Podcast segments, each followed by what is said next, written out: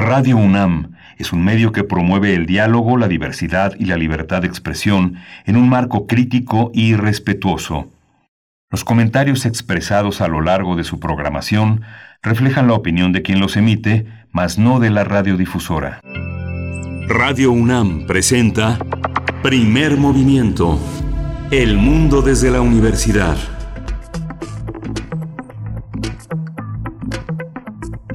Muy buenos días, bienvenidos, bienvenidas a Primer Movimiento. Iniciamos nuestra, nuestra transmisión de esta mañana, martes, martes 3 de noviembre. Ya llegó la fecha, llegó este momento de la elección presidencial en los Estados Unidos, en medio mm, una jornada, bueno, de esta jornada electoral, una sociedad polarizada, una campaña también compleja mm, en el contexto de COVID-19, de la pandemia mm, de COVID-19. Estamos aquí en esta mañana para acompañarles a través del 96.1 de FM, del 860 de AM y en www.radio.unam.mx. En cabina se encuentra Frida Saldívar, estará toda la semana toda la semana en la producción ejecutiva. Le acompaña en esta mañana, mm, yo creo que está Arturo González en los controles técnicos, pero a ver qué nos dicen por aquí, qué nos anuncian. Eh, también doy la bienvenida. Ah, está Socorro, Socorro Montes en los controles técnicos esta mañana. Miguel Ángel Quemain, del otro lado, en el micrófono. ¿Cómo estás, Miguel Ángel? Buen día. Hola, Berenice Camacho, buenos días. Buenos días a todo nuestro auditorio en esta, en esta mañana eh, fría, húmeda en la ciudad de México que apenas clarea, ¿no? Como otros días que a esta hora ya estamos con el sol a cuestas y disfrutándolo de alguna manera con esta con este verdor nuevo que tiene este esta estación otoñal.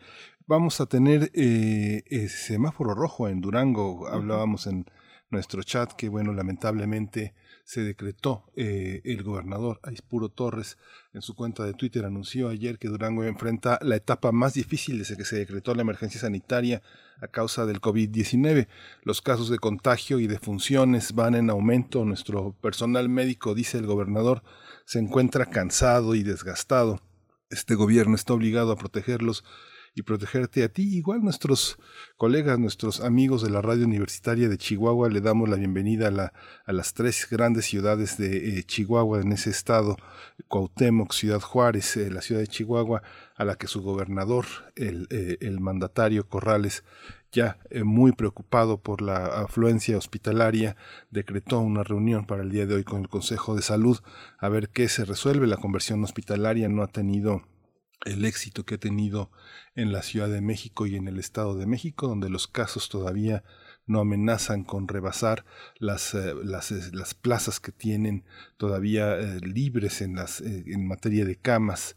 Este reproche que se le ha hecho al subsecretario como preocuparse demasiado por las camas, pero la Ciudad de México empezó también las pruebas, la detección de pruebas y esto ha paliado que en esta ciudad que está entre las que posiblemente entre al semáforo rojo, pues ha tenido afrontado toda esta situación junto con Nuevo León y Coahuila, que son dos, eh, dos espacios más que pueden volver al rojo en cualquier momento, Berenice. Así es, bueno, pues un, un, saludo, un saludo y un abrazo solidario a Durango en este momento que atraviesan la situación que ya nos comentas. Regresa a semáforo epidemiológico en color rojo el estado de Durango. Eh, saludos también a Chihuahua, que ya eh, les anunciabas y presentabas. Bueno, un abrazo para allá. Vamos a tener en esta mañana, que es una mañana electoral, es una mañana donde, bueno, el voto anticipado en los Estados Unidos está llegando, está rondeando el, los 90 millones de votos. Eh, es una gran cantidad, no se sabe bien a bien desde la estadística cómo medir ese tipo, ese tipo de votos hay, todavía una moneda en el aire con respecto a los resultados que se puedan ir dando de aquí eh, hacia en la noche del día de hoy, pero hasta el viernes probablemente será un proceso de escrutinio pues eh, que tendrá un paso lento a lo largo de los días de esta semana, pero bueno, se, es también interesante ver cómo hoy se desarrolla la jornada electoral, ya algunos pues algunos eh, comercios locales, bancos, establecimientos eh, han hecho algo muy peculiar que es el tapiado, el tapiado de sus establecimientos, maderas y cosas, eh, objetos para proteger sus establecimientos comerciales ante posibles protestas que se puedan desarrollar a lo largo de la jornada del día de hoy con una sociedad pues como la norteamericana que está en polarización y crispación por temas eh, muy puntuales, muy importantes, eh, antifascistas, racistas, supremacistas, también antimigrantes, en fin, lo que se congrega en torno a la elección de esta mañana en los Estados Unidos, que ya llegó, llegó esta fecha.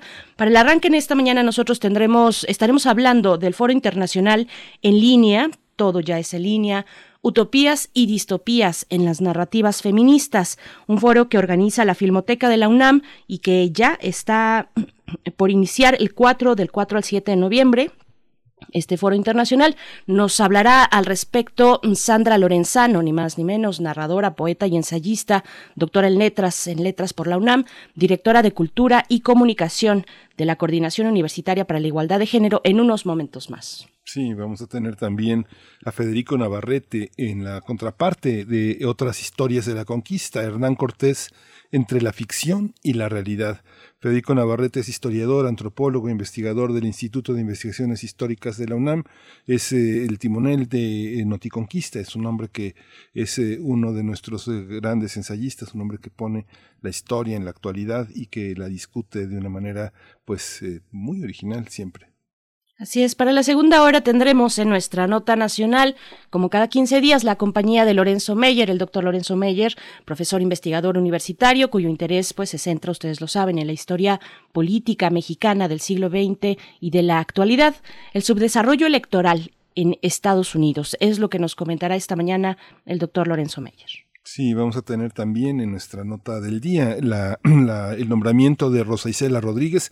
En el análisis del doctor Raúl Benítez Manaut, él es presidente del CACEDE, es investigador del CISAN en la UNAM y especialista en asuntos de seguridad internacional de América del Norte y política exterior de Estados Unidos, México y América Latina.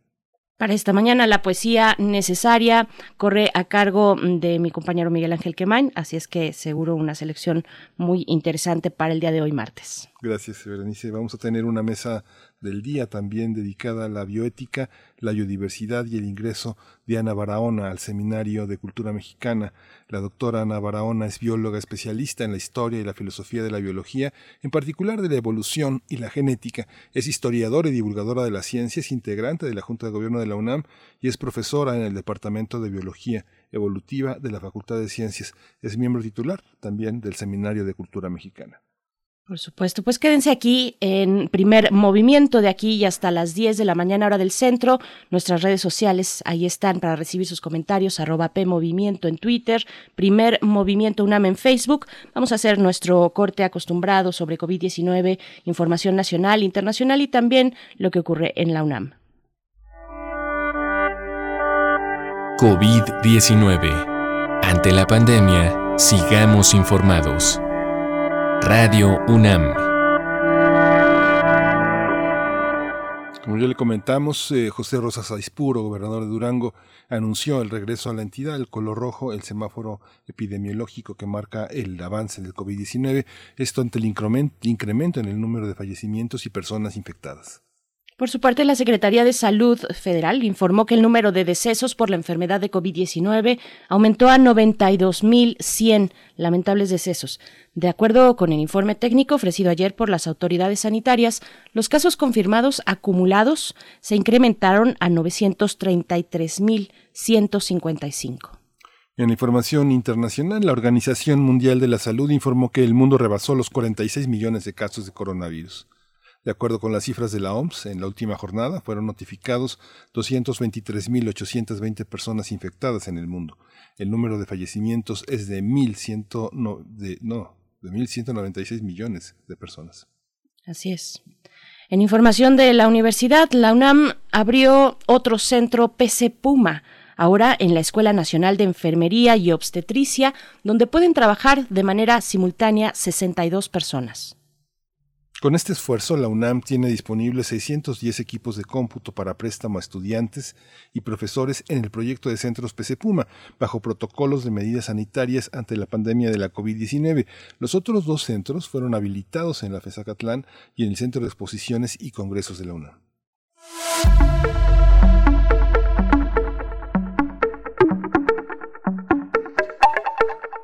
Vamos con recomendaciones culturales para esta mañana de martes. La Dirección General de Música de la UNAM presenta en su playlist para el encierro de este martes una selección a cargo de la violonchelista Mari Carmen Graue el playlist, la playlist eh, de, para el encierro, mm, se puede escuchar en los canales de YouTube o de Spotify, también esta plataforma musical, eh, las direcciones ambas para la mm, Dirección General de Música. Ahí pueden encontrar tanto en YouTube como en Spotify esta selección musical. No se la pierdan y si la escuchan, nos cuentan qué les pasó, qué les, qué les pareció con esta selección que hace eh, música de la UNAM. Vamos, vamos a ir precisamente con un corte musical. Esto que vamos a escuchar, Miguel Ángel. Sí, es de las Amazonas de Guinea y se llama Samba.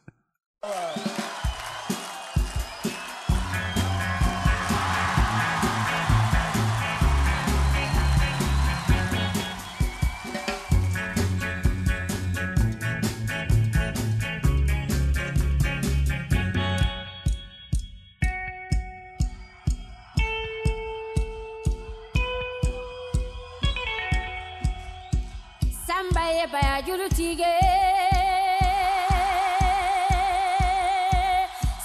ye baya jurutigi ye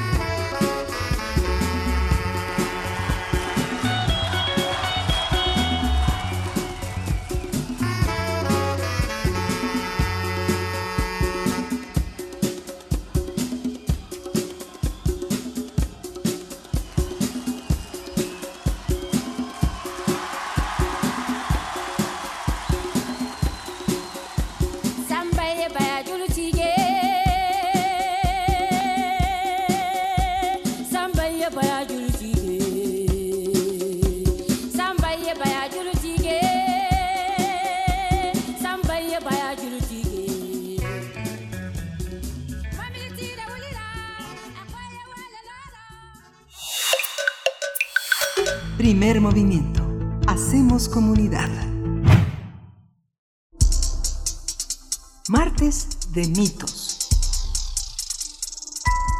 Con el objetivo de reflexionar y analizar el papel que desempeña la narrativa desarrollada por mujeres escritoras, se va a realizar del miércoles 4 a partir de mañana y hasta el sábado 7 de noviembre de 2020, este año de la peste, dicen, el Foro Internacional en línea Utopías y Distopías en las Narrativas Feministas.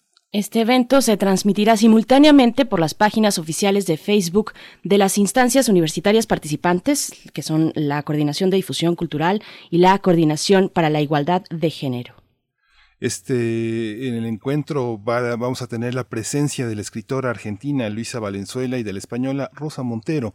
Este foro reunirá a otras importantes escritoras, intelectuales y académicas de México y otros países iberoamericanos como Ana Laura Pérez, eh, Gabriela Ponce Giovanna Rivero, Yumko Gata, Maluga Cuja del Toro, Patricia Esteban, Sandra Lorenzano, entre otras participantes.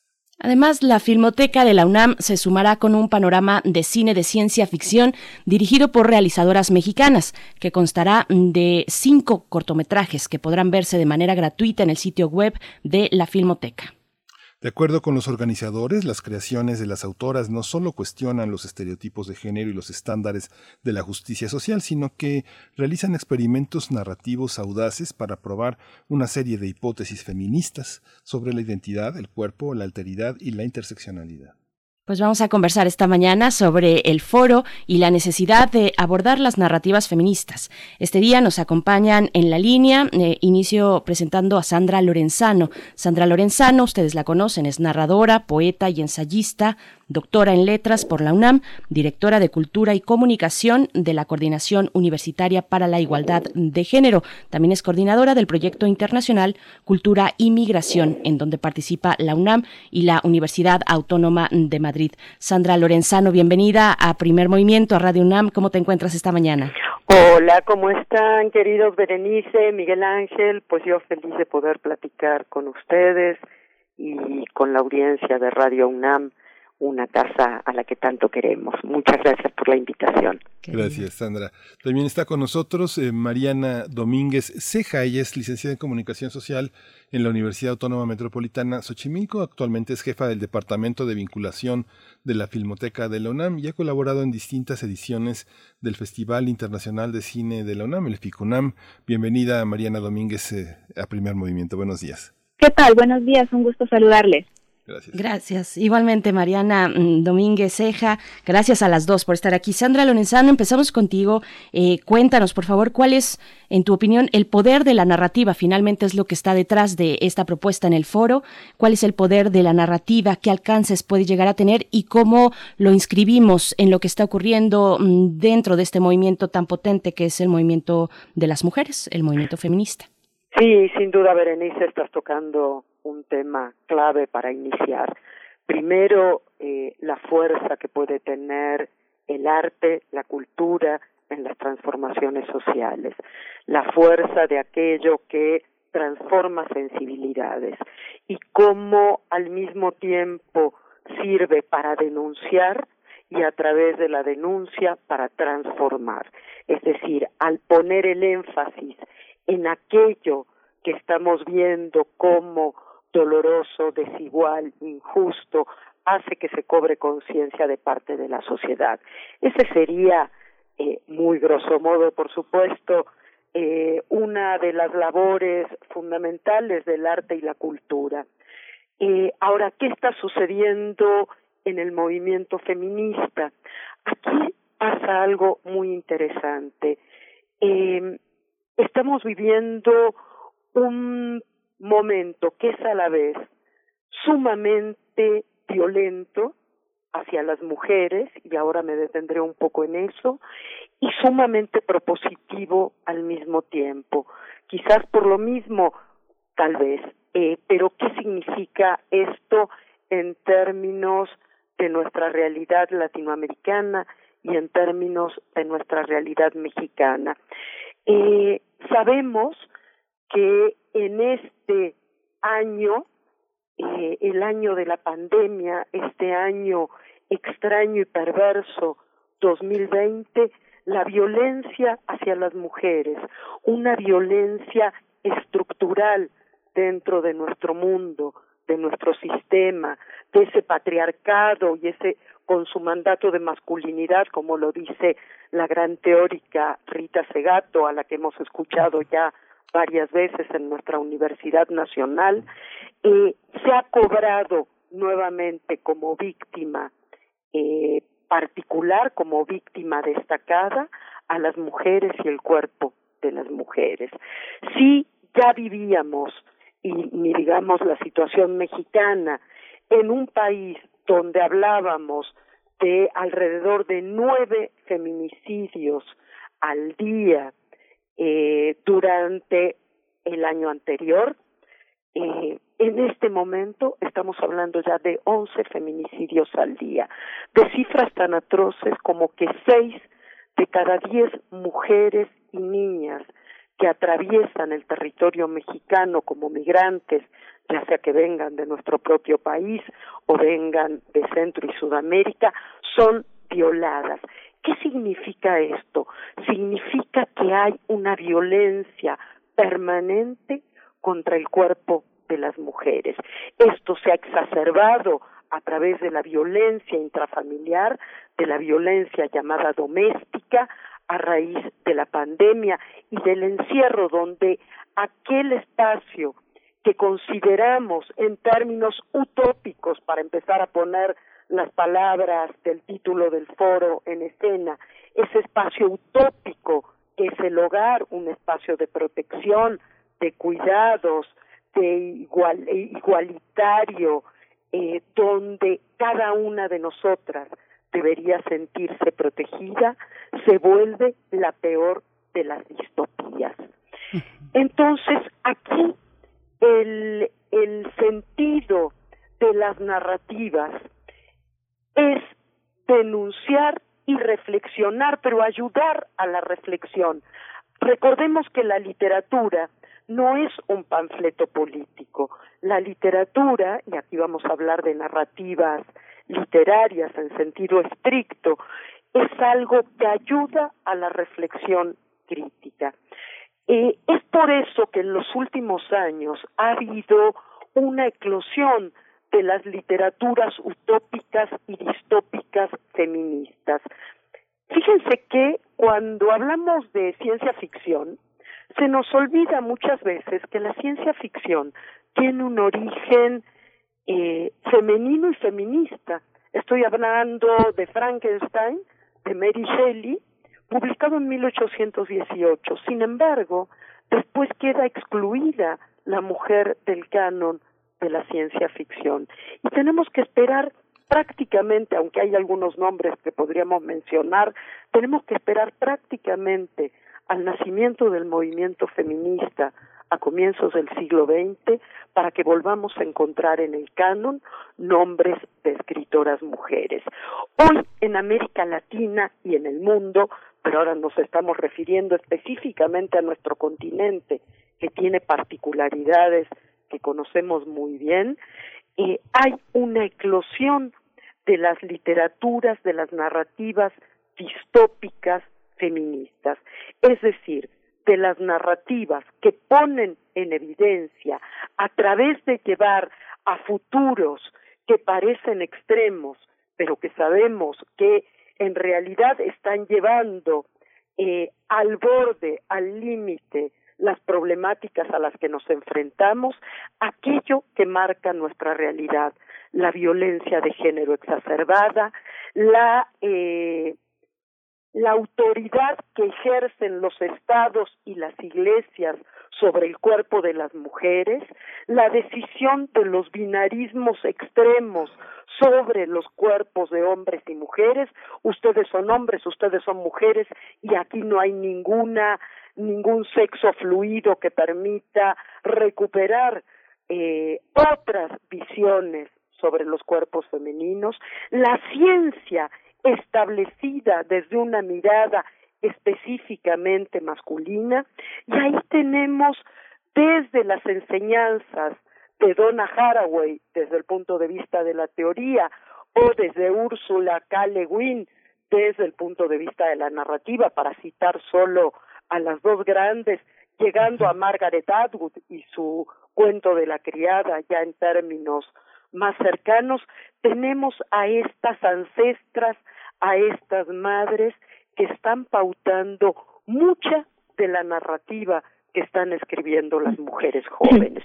Y cierro con esto simplemente para decir que el foro utopías y distopías en la narrativa en las narrativas feministas recupera justamente y pone en escena las voces de las escritoras más jóvenes de nuestro continente que han dicho igual que la marea verde igual que el movimiento Me Too, igual que las jóvenes que están saliendo a las calles en nuestras ciudades mexicanas, han dicho, señores, se terminó. Esto es lo que las mujeres estamos pensando sobre la realidad actual. Con eso cierro esta primera intervención para dejarle la palabra a Mariana y a ustedes, por supuesto, Berenice, Miguel Ángel. Espero que más o menos eh, con eso tengamos un, un marco dentro del cual hablar específicamente del foro. Pues nos das, nos das muchísimo y este foro, por supuesto, se antoja para encontrarnos precisamente. Hay distopías que, que ya vivimos, que ya están aquí y que son denunciadas tanto en la narrativa de no ficción como en la de ficción. También hay utopías que podemos identificar. Probablemente el proyecto político de lo que significa la sororidad sería, estaría apuntando hacia una mm, utopía, los saberes eh, que sanan, por ejemplo, los saberes comunitarios. En fin, qué riqueza lo que nos comparte Sandra Lorenzano y te pregunto, Mariana Ceja, eh, la consigna dentro del feminismo, lo personal es político, nos da la posibilidad, posibilidades de hablar mm, desde lo más íntimo, que es lo personal, por supuesto, lo que cruza, por ejemplo, por el cuerpo, lo doméstico, pero de ahí hasta lo más público, como es el ejercicio del poder, ¿no? También como un ejemplo.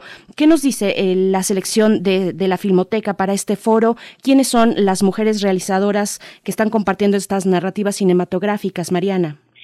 Sí, claro. Eh, bueno, miren, eh, este este programita que armamos eh, con en colaboración con con el Festival Shorts México son cinco cortometrajes eh, de realizadoras mexicanas y eh, si, si bien eh, es como un, un, una selección de muchísimos, eh, podría ser como para varios públicos, porque hay, hay incluso uno un poquito más como para público infantil, que creo que de pronto se nos olvida, ¿no? Ese público que, que, que es bien importante.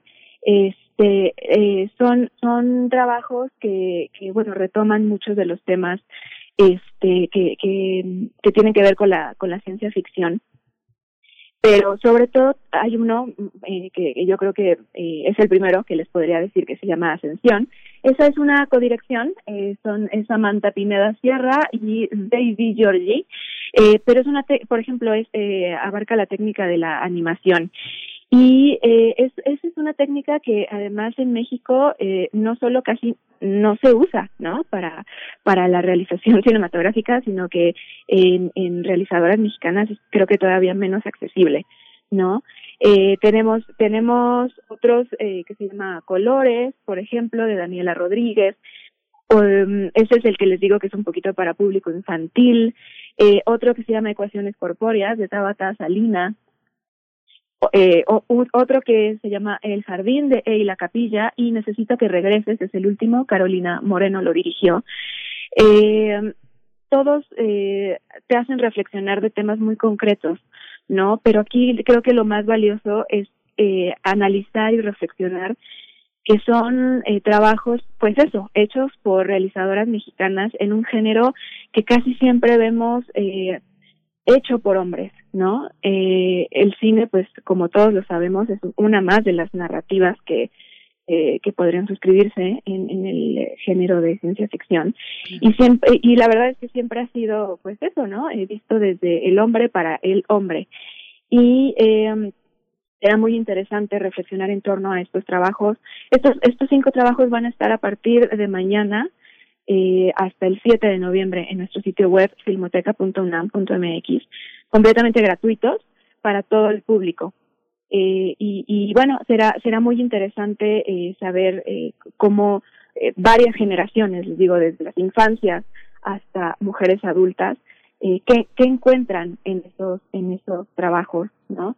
Este, hablamos de cuestiones como de escapar de realidades muy difíciles, como en el trabajo de colores, el de ascensión, que les digo, es un poco abarcar temas como la, animación a nivel técnico, pero también lo que nos quiere decir sobre eh, las pestes, la bondad, ¿no? Eh, y, y los demás trabajos que, que abordan el tema de los vínculos, ¿no? Que además la ciencia ficción y sobre todo las mujeres que, que, que, hacen ciencia ficción creo que siempre retoman este tema de nuestra relación con las máquinas eh, y, y, los vínculos, ¿no? Que siempre es importante, el, el vínculo con el otro, con la otra, ¿no? Así Como es. seres humanos. Uh -huh. Justamente todo este mundo que eh, empieza, empieza a aparecer eh, en la ficción que no era reconocida como ciencia ficción estrictamente, como, no sé, ahora mencionabas, eh, Sandra, dos, dos grandes ejemplos, que bueno, Úrsula K. Le Guin es uno de los grandes, pero del otro lado de un feminismo involuntario, pues está también Doris Lessing con este Argos en Canopus, que también en el mundo anglosajón es una, es una especie de Biblia y que por los editores tampoco fue reconocida suficientemente. Otra vez, Margarita Ursenaro, ¿tú, ¿tú considerarías que en este mundo de, este, de la, del medievalismo, con todas sus posibilidades alquímicas, eh, lo sería Agota Christoph, la trilogía de Lucas y Klaus, eh, donde la, el mentalismo y la posibilidad de organizar un mundo a partir de la crueldad, de la fratría, de la crueldad, está vigente. Hay más de lo que, este, de lo que percibimos. En cuanto son nombradas, las empezamos a percibir. Hay una, hay una, hay un desapego a, al matrimonio, a la vida ordinaria, a, la visión tradicional de la mujer en una especie como de feminismo involuntario, Sandra? Eh, sí, a ver, retomo, gracias Miguel Ángel por, por la pregunta, retomo un poco, nombraste a dos de mis escritoras favoritas que trabajan de manera muy distinta y sin embargo son las dos muy críticas, por un lado Marguerite Yourcenar, eh, que prácticamente no necesita presentación, eh, y por otro lado Agota Christoph, eh, a quien he trabajado bastante en los últimos tiempos, eh, desde ese desgarramiento desolado. Yo diría que tanto en estas autoras que has mencionado como en las autoras consideradas ya clásicas en términos de la ciencia ficción o de la literatura fantástica, como la propia Úrsula Caleguín, pero también en español algunos libros de Luisa Valenzuela, que estará la, algunos libros de Yoconda Belli, la nicaragüense, eh, la propia Rosa Montero ha hablado sobre lo fantástico, digamos que de alguna manera han planteado, pero pienso en el fantástico de una escritora tan eh, brutal en su violencia, eh, aunque ha sido poco trabajada en nuestro país, sí en, en el sur, pero menos acá, como Silvina Ocampo, por ejemplo. Eh, y en el carácter crítico de estas escritoras y esta literatura. Yo no diría que hay un no hay un desapego, sino que hay una crítica a la estructura eh, social de este momento que incluye esta violencia que estamos viendo como una violencia entre comillas que nos hacen creer como necesaria para que el mundo se sostenga en este equilibrio que creemos, y otra vez comillas, natural. Porque ¿qué es exactamente una distopía, Miguel Ángel Berenice, Mariana? Es ese mundo que imaginamos, que nos hacen creer como una utopía, ¿sí? Ustedes tienen que sostener los cuidados de la casa mujeres, y hablo de la situación actual. Ustedes son las encargadas de ocuparse de los niños, de los mayores, de los cuidados domésticos, de darle de comer al marido, etcétera, etcétera, etcétera, si es que pensamos en esta eh, en este mundo de la familia heterosexual, ¿no?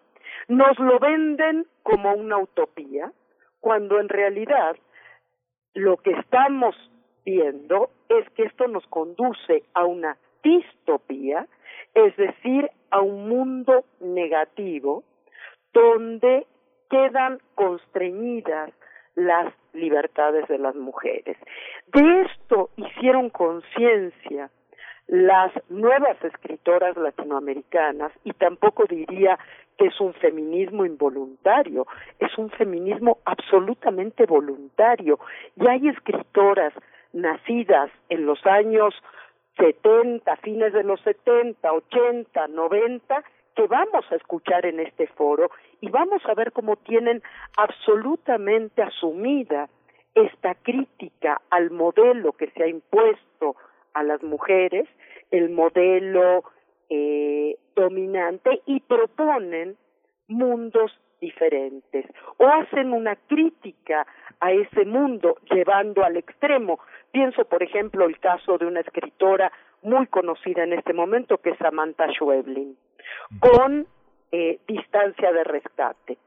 Samantha Schweblin en distancia de rescate hace una crítica brutal al modelo de la maternidad que nos regala el poder como un modelo utópico, no hay mujer que no quiera ser madre, es el instinto materno de las mujeres y lo lleva a una distopía no muy lejana a la realidad, eso es lo que tienen de aterrador las distopías, donde eh, el uso de agrotóxicos y etcétera en todo nuestro continente está llevando al nacimiento y esto lo sabemos muy bien en México, de niños y niñas con problemas irreversibles neurológicos, físicos, etcétera. Entonces, estas nuevas distopías plantean una crítica brutal desde un feminismo absolutamente asumido y consciente. Pero quiero destacar una cosa importante si, si aún tengo un minuto para decirlo. Sí, sí, claro, adelante. Que es que no nos olvidemos que estamos hablando de literatura. ¿Qué quiero decir con esto? Que estamos hablando de literatura y de cine, como bien lo planteó Mariana, que estamos hablando de creaciones artísticas. Vuelvo a decir, como al principio, como para ir cerrando, que no estamos hablando de panfletos, estamos hablando de obras que apuestan a una nueva construcción estética. Estamos hablando de obras que son que nos dan placer como espectadores, como espectadoras, como lectores, de obras que no se olvidan que la principal función de lo literario es hacer una crítica desde el trabajo estrictamente en el lenguaje y en la obra literaria. Me, me parece importante destacar eso porque no estamos ante una eh, ante un encuentro simplemente de crítica sociológica o de tipo economicista, ecologista, sino de cómo esto es asumido por el lenguaje artístico, el lenguaje creativo en escritoras muy jóvenes que han se han alimentado con todas estas autoras que hemos mencionado a lo largo de estos minutos y lo han transformado a partir de una realidad nueva que además es una realidad que se ha agudizado por este confinamiento, semiconfinamiento de una situación marcada por la pandemia. De ahí el gran interés que tenemos todas y todos los que hemos trabajado en la elaboración de este foro, de escuchar a estas nuevas autoras, de eh, aprender también de qué está sucediendo hoy con eh, la literatura de las mujeres.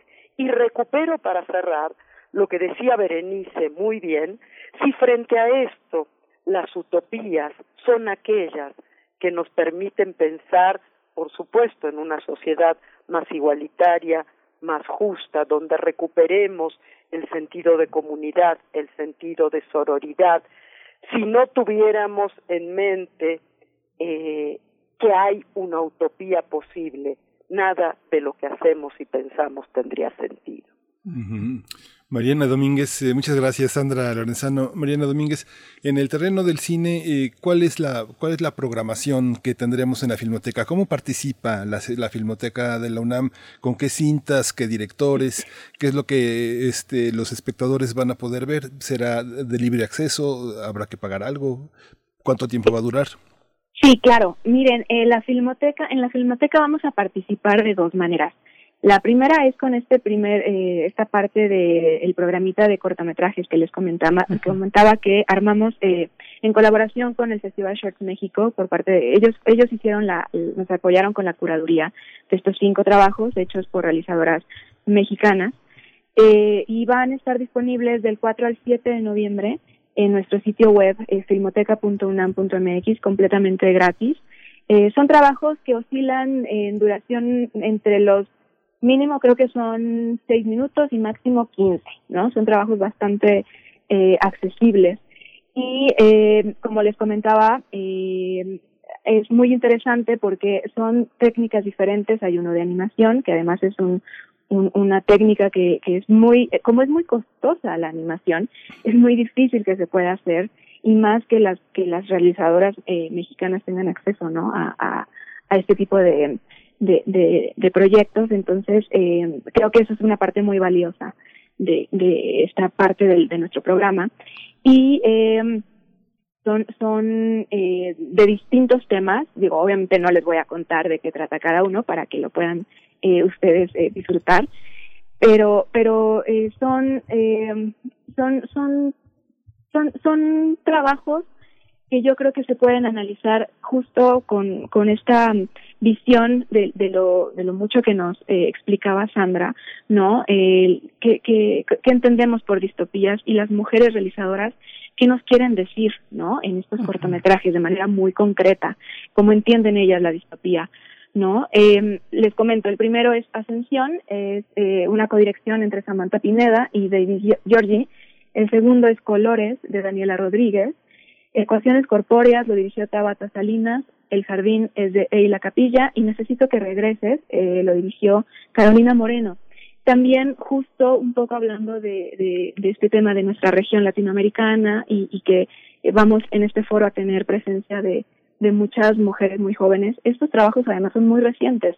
Eh, son el, el, el trabajo más, por así decirlo, antiguo, es de 2015 y tenemos un trabajo de 2020. Entonces, es algo muy vigente, ¿no? Estos mensajes que queremos eh, dirigir al público. Y por otro lado, eh, por las tardes del 4 al 6 de noviembre, en la Filmoteca propusimos tres mesas eh, que, vamos a, tener una el eh, mañana a las 5 de la tarde, mañana 4 de noviembre, con la escritora Junko Ogata. Eh, su, su ponencia será ciencia ficción como resistencia a la opresión, porque Junko trabaja sobre su línea de investigación.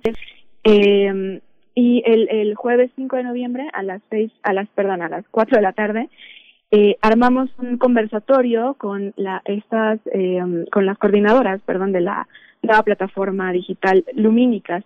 Ellas hablarán sobre las aproximaciones feministas a las escrituras sobre cine y estará con ellas la directora ejecutiva del Festival Internacional de Cine UNAM, eh, Abril Alzaga.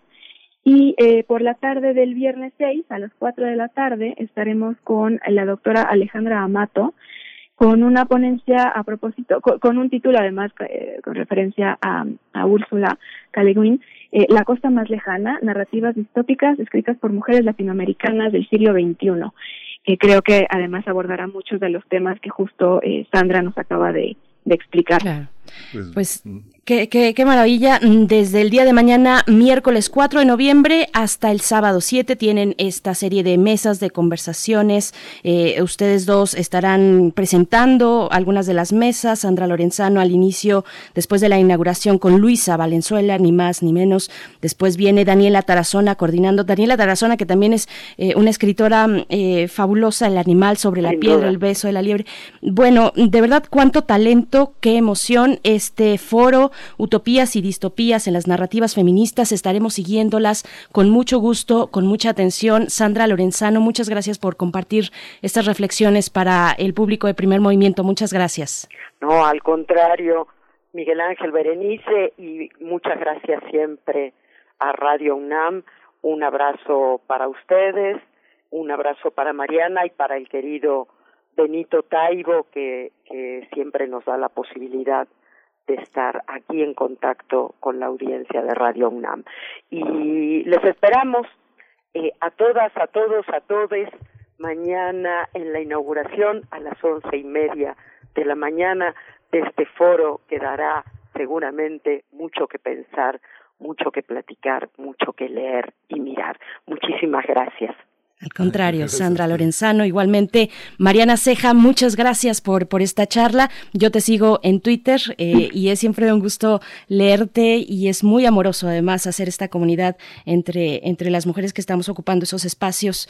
Muchísimas gracias y, ahí estaremos viéndote en la coordinación de estas mesas. Gracias. Muchísimas gracias a ustedes, un gusto. Que estén muy bien, hasta luego. Bueno, vamos a ir con música, vamos a escuchar de batallones femeninos Nosotras en el hip hop. And the shit don't stop. And I'm a woman in the land of hip hop. And the shit don't stop. And I'm a woman in the land of hip hop. And the shit don't stop. Venimos armadas de palabras acertadas. Respeto a las hermanas que rompen el silencio. Este es el lienzo del estilo de mujeres que renunciaron a sus burdos menesteres. Más que quehaceres, damos ritmos con inteligencia. Desde la diferencia buscamos congruencia. Es el hip hop donde hallamos nuestra esencia. Confluencia pensamientos con los cuatro elementos. Women sings to win, juntas vamos free. Quiero vivir tranquila, desmontar la violencia que aniquila. No somos quilas, somos amigas. Conciencia de comunidad, en sanación con la manada que me cuida. Va a derrocar la misoginia, hoy la música me inspira, hoy la música me inspira. Nosotras, siempre fuimos nosotras, entre palabras rotas, silencios que sofocan. Mi cuerpo no se mira, mi cuerpo no se toca, me tachan de loca, cállate la boca. Ser mujer y ser rapera a la vez, tener que demostrar siempre que sí puedes. Esto es talento puro y sabes que lo tienes. Tu barrio es peligroso, pero tú también lo eres. Somos la resistencia de las almas rebeldes, batallones femeninos cultivando mentes. De la realidad que aplico, con respeto te lo explico. Siempre voy tomando el micro con el rap, identifico. Las de abajo son primero y a la mierda todos los ricos. La unión de todos los barrios, juntas contra el adversario. Primer movimiento. Hacemos comunidad.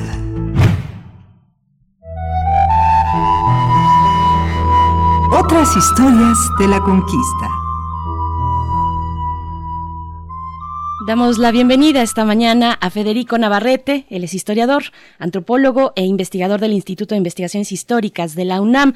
Hernán Cortés, entre la ficción y la realidad es el tema para esta mañana. Querido Federico, ¿cómo te encuentras? Muy buenos días. Hola, buenos días, eh, Berenice. Mucho gusto en saludarte. Buenos días, Miguel Ángel. Hola, Federico. Buenos días. Y bueno, pues sí, esta semana vuelvo a hablar de Hernán Cortés porque, pues, en, como, como vimos hace dos semanas, se cumplen 500 años de, la, de que escribió su segunda carta de relación, que es el relato de, de la primera etapa de lo que llamamos conquista, y Noticonquista se ha dedicado justamente estos números, a sus números de estas dos semanas, a conmemorar este texto que podemos considerar que es fundador no solo de, de, lo que, no solo un relato de lo que sucedió entonces, sino también fundó inventó de alguna manera la idea misma de la conquista de México en la que creemos hasta el día de hoy. Y justamente mi comentario de hoy va a ser sobre la relación entre fantasía y realidad en esa idea, ¿no? Y, mi, eh, mi primer punto viene de un hecho muy simple. La carta fue escrita en octubre de 1520, hace 500 años, y ese era un momento en que los españoles en realidad no tenían nada en la tierra a la que habían llegado. Eh, unos meses antes habían tenido que huir de México Tenochtitlan tras varios meses de guerra en la ciudad, que ellos mismos habían provocado por la matanza de Templo Mayor en mayo de 1520, y cuando huyeron en la famosa Noche Triste en junio del mismo año, pues el resultado fue catastrófico para ellos. Perdieron la mitad de sus hombres, perdieron la mayor parte de sus armas de fuego y tuvieron que refugiarse en Tlaxcala, donde todavía en octubre vivían básicamente de la caridad de sus amigos, como algunos expresidentes mexicanos han, han pretendido vivir, y sobre todo vivían a la merced del apoyo de estos aliados indígenas que, que pues que no era 100% seguro por su situación de debilidad. Estaban derrotados en muchos sentidos, estaban diezmados por la guerra, estaban en una situación de debilidad extrema. Y sin embargo, en el momento en que escribe su carta al rey, Cortés cuenta una historia completamente diferente. Para empezar, le dice que él ya conquistó estas tierras, lo cual pues dista mucho de ser realidad por las razones que ya les dije, y afirma que, aunque ha habido una pequeña, eh, afirma que Moctezuma se entregó a los españoles, que, los españoles son ya los gobernador, gobernantes y el rey de España es ya el gobernante de todos esos territorios, pero que ha habido un pequeño problema, que los mexicas se rebelaron, no reconoce que su, las razones del ataque, ignora la matanza de Templo Mayor, la omite completamente de su relato, y afirma que los mexicas se rebelaron y que ahora él, pues lo que va a hacer es los va a castigar y los va a, a conquistar. Este tipo de, de representación es completamente ficticia. En octubre de 1520 la posibilidad de que eso que Cortés dijera se volviera realidad era más bien remota. Era casi como las fantasías que vemos que ciertos candidatos presidenciales y ciertos presidentes presentan para, para ser elegidos en nuestros tiempos de la posverdad, ¿no? Podríamos decir quizá, eh, exagerando, que, el, que la segunda carta de relación de Hernán Cortés es algo así como el primer fake news o el más grande fake news de la historia hasta ese momento, porque pues crea en el relato jurídico una realidad que estaba muy lejos de existir en la vida real.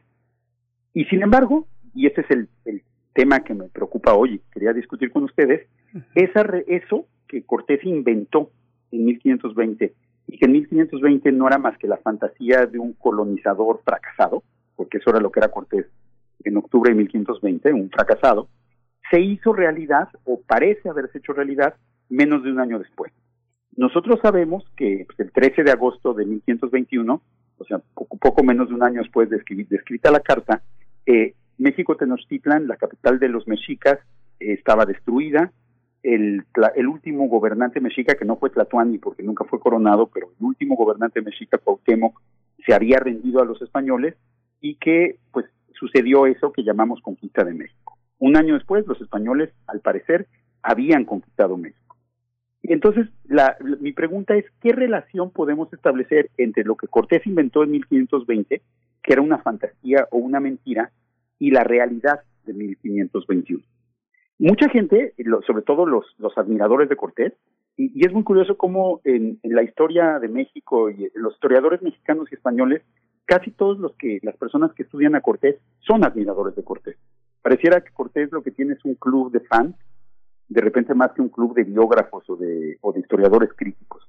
Y bueno, estos admiradores de Cortés, pues suelen decir que lo que media entre la fantasía de 1520 y la realidad de 1521 es el genio de Cortés. Es decir, que Cortés en 1520 diseñó un plan y luego era tan brillante, tan capaz, tan buen político, tan buen militar, tan buen todo, que logró llevar a cabo ese plan. Entonces lo que tenemos ahí es una visión típica de la historia producida por los grandes hombres. Los grandes hombres tienen visiones excepcionales y luego pues tienen la capacidad igualmente excepcional de, verificar, de hacer reales esas visiones que tuvieron. Todo esto pues suena muy bonito, pero nos hace olvidar una cosa. Entre la fantasía que Hernán Cortés imaginó en octubre de 1520 y lo que sucedió a mediados de 1521, mediaron pues una de las guerras más atroces que ha acontecido en nuestro país en toda la historia. Mediaron la muerte de cientos de miles de personas, eh, mediaron la esclavización de decenas de miles de cautivos de guerra, la violación de millares de mujeres, el saqueo, la destrucción, eh, el arrasamiento de una ciudad. Es decir, para que Cortés, el gran hombre, llevara a cabo su cometido, pues se cometieron un actos de guerra y crímenes de guerra de la peor eh, especie. Entonces, eso nos, nos presenta con un problema, sobre todo a los admiradores de Cortés. Si ellos insisten en sostener que Cortés fue el genio que pudo imaginar la conquista de México y luego llevarla a cabo, pues también deben admitir que él es el responsable de todas las muertes y destrucciones que acarreó esa conquista. O sea, si le queremos dar el mérito de lo que logró, pues también debemos eh, achacarle o reconocerle la responsabilidad de los costos que su logro tuvo. Y los costos no son pequeños, como les digo, fue un tipo de guerra la que se instaló en Mesoamérica en 1519 que era completamente diferente a la guerra que había existido en Mesoamérica nunca antes y que también de alguna manera era completamente era diferente a las guerras europeas. Era un tipo se inauguró un nuevo tipo de guerra que podemos llamar la guerra total colonial, que es una guerra que no vacila en masacrar poblaciones enteras, en destruir ciudades, en arrasar civilizaciones para, para lograr su dominio. Que, y lo cual se basa desde luego en la idea de que los pueblos destruidos, conquistados y dominados son pueblos inferiores porque no tienen una verdadera religión, porque no son europeos, porque no son civilizados. Y pues, ese tipo de guerra ha sucedido los últimos 500 años, ¿no? Quizá la de México fue la primera, pero se ha vuelto muy frecuente, lamentablemente, en la historia de la humanidad. Y entonces, pues si, si queremos decir que Cortés fue el inventor de tantas cosas, pues tal vez también habría que reconocer que fue el inventor de ese tipo de guerra, la genealogía de los grandes asesinos coloniales, ¿no? Como el señor Rhodes, que colonizó Rhodesia en el sur de África, como los alemanes que masacraron a la población de, de lo que ahora es Namibia, como los ingleses que eh, masacraron eh, al, al, a los ejércitos musulmanes en Sudán. O sea, una genealogía de atrocidades coloniales que, pues, que, existen hasta la fecha, ¿no? Entonces, pensar en grandes hombres también implica pensar en grandes responsabilidades.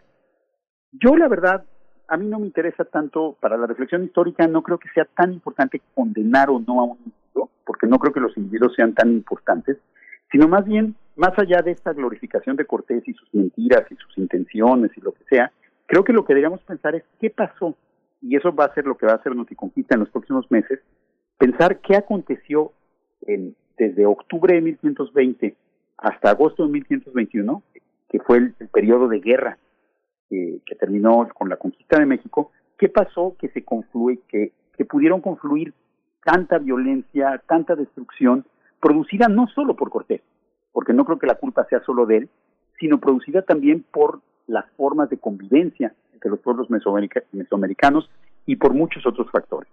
Creo que si descentramos la historia del gran hombre y la vemos como un fenómeno social, entonces ya deja de ser un asunto de culpas o méritos individuales, que eso les digo, creo que es problema más de los fanáticos que de los de los fans, que de los historiadores, y se convierte en un problema histórico a estudiar, que por otro lado, pues en un país como el nuestro, que lleva 500 años de ser marcado por la violencia, pues es un problema que, que nos debe llevar muy de cerca a todos los mexicanos. ¿Cómo nacieron esas formas tan terribles de convivencia que, pues, tristemente pareciera que en muchos aspectos se mantienen hasta el día de hoy? Sí. Federico, este, has, eh, has conmovido mi conciencia y realmente esa visión de esta, este, hay una, hay unos verdaderos fanáticos de, de, Cortés que justamente hablan más de ellos eh, que de Cortés. Yo creo que valdría la pena que hagamos una mesa, una mesa de discusión aquí en primer movimiento para hablar de todas estas eh, situaciones. ¿Qué es lo que convierte a una, a, un, a una documentación elegible en, en el orden de lo histórico como ahora lo, como ahora lo propones? Yo creo que es necesario, es necesario revisar lo que hemos leído, lo que sabemos y lo que dicen que saben sobre Cortés y cómo, y cómo se hace elegible un historiador, como lo has traído de una manera tan, tan, tan, asombrosa al presente. Eh, Federico, muchas gracias por esta pues intervención, muchas gracias. Pues con todo gusto, Miguel Ángel. Gracias, Federico. Pues estaremos molestando, te estaremos llamando para hacer esa mesa. Claro que sí, con todo gusto. Muchas gracias. Pues nos despedimos de la... Hasta luego, Federico. Nos despedimos de la radio universitaria de Chihuahua. Eh, si no hay algo más, Berenice, nos vamos a la siguiente hora. Vámonos, nos despedimos. Radio Universidad de Chihuahua. Volvemos para el segundo momento de este espacio Primer Movimiento. Gracias. Síguenos en redes sociales. Encuéntranos en Facebook como Primer Movimiento y en Twitter como arroba PMovimiento. Hagamos comunidad.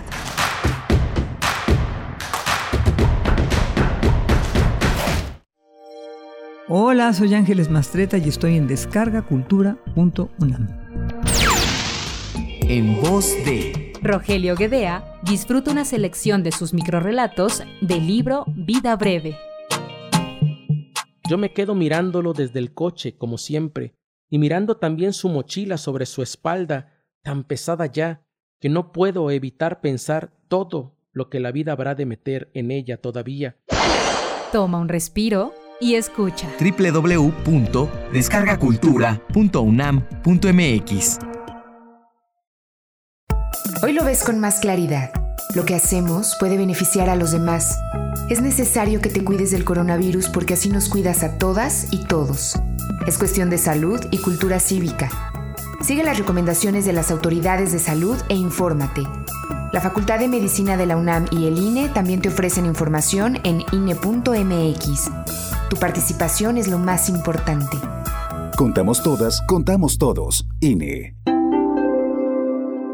Soy más, más alcohólico que drogadicto, pero ya al último empecé a probar lo que es la piedra y la cocaína. Fue cuando murió mi hija. Muchos padres que estaban ahí en la sala de espera sacaban a sus hijos este, cargando y, y yo tuve que sacar a mi hija en un ataúd. Lamentablemente no pude hacer nada por ella. En el momento que murió mi, mi hija, realmente hasta los perros lloraban conmigo. El mundo de las drogas no es un lugar feliz. Busca la línea de la vida. 800-911-2000. El distanciamiento social y el aislamiento son medidas necesarias para los tiempos que vivimos. Y donde el ocio aparece, la cultura llega a sanar. Cultura UNAM pone a tu disposición el programa Cultura UNAM en casa, una programación variada de actividades a distancia, a las cuales puedes acceder por distintos medios digitales, artes visuales, música, danza, teatro, cine, literatura, cursos, talleres y más. Busca las distintas opciones que hemos preparado para ti en TV UNAM, Radio UNAM y en culturaunam.mx. En redes sociales puedes estar al tanto de las actividades con el hashtag Cultura UNAM en casa. Fomentamos el acercamiento social frente al distanciamiento físico. Cultura UNAM.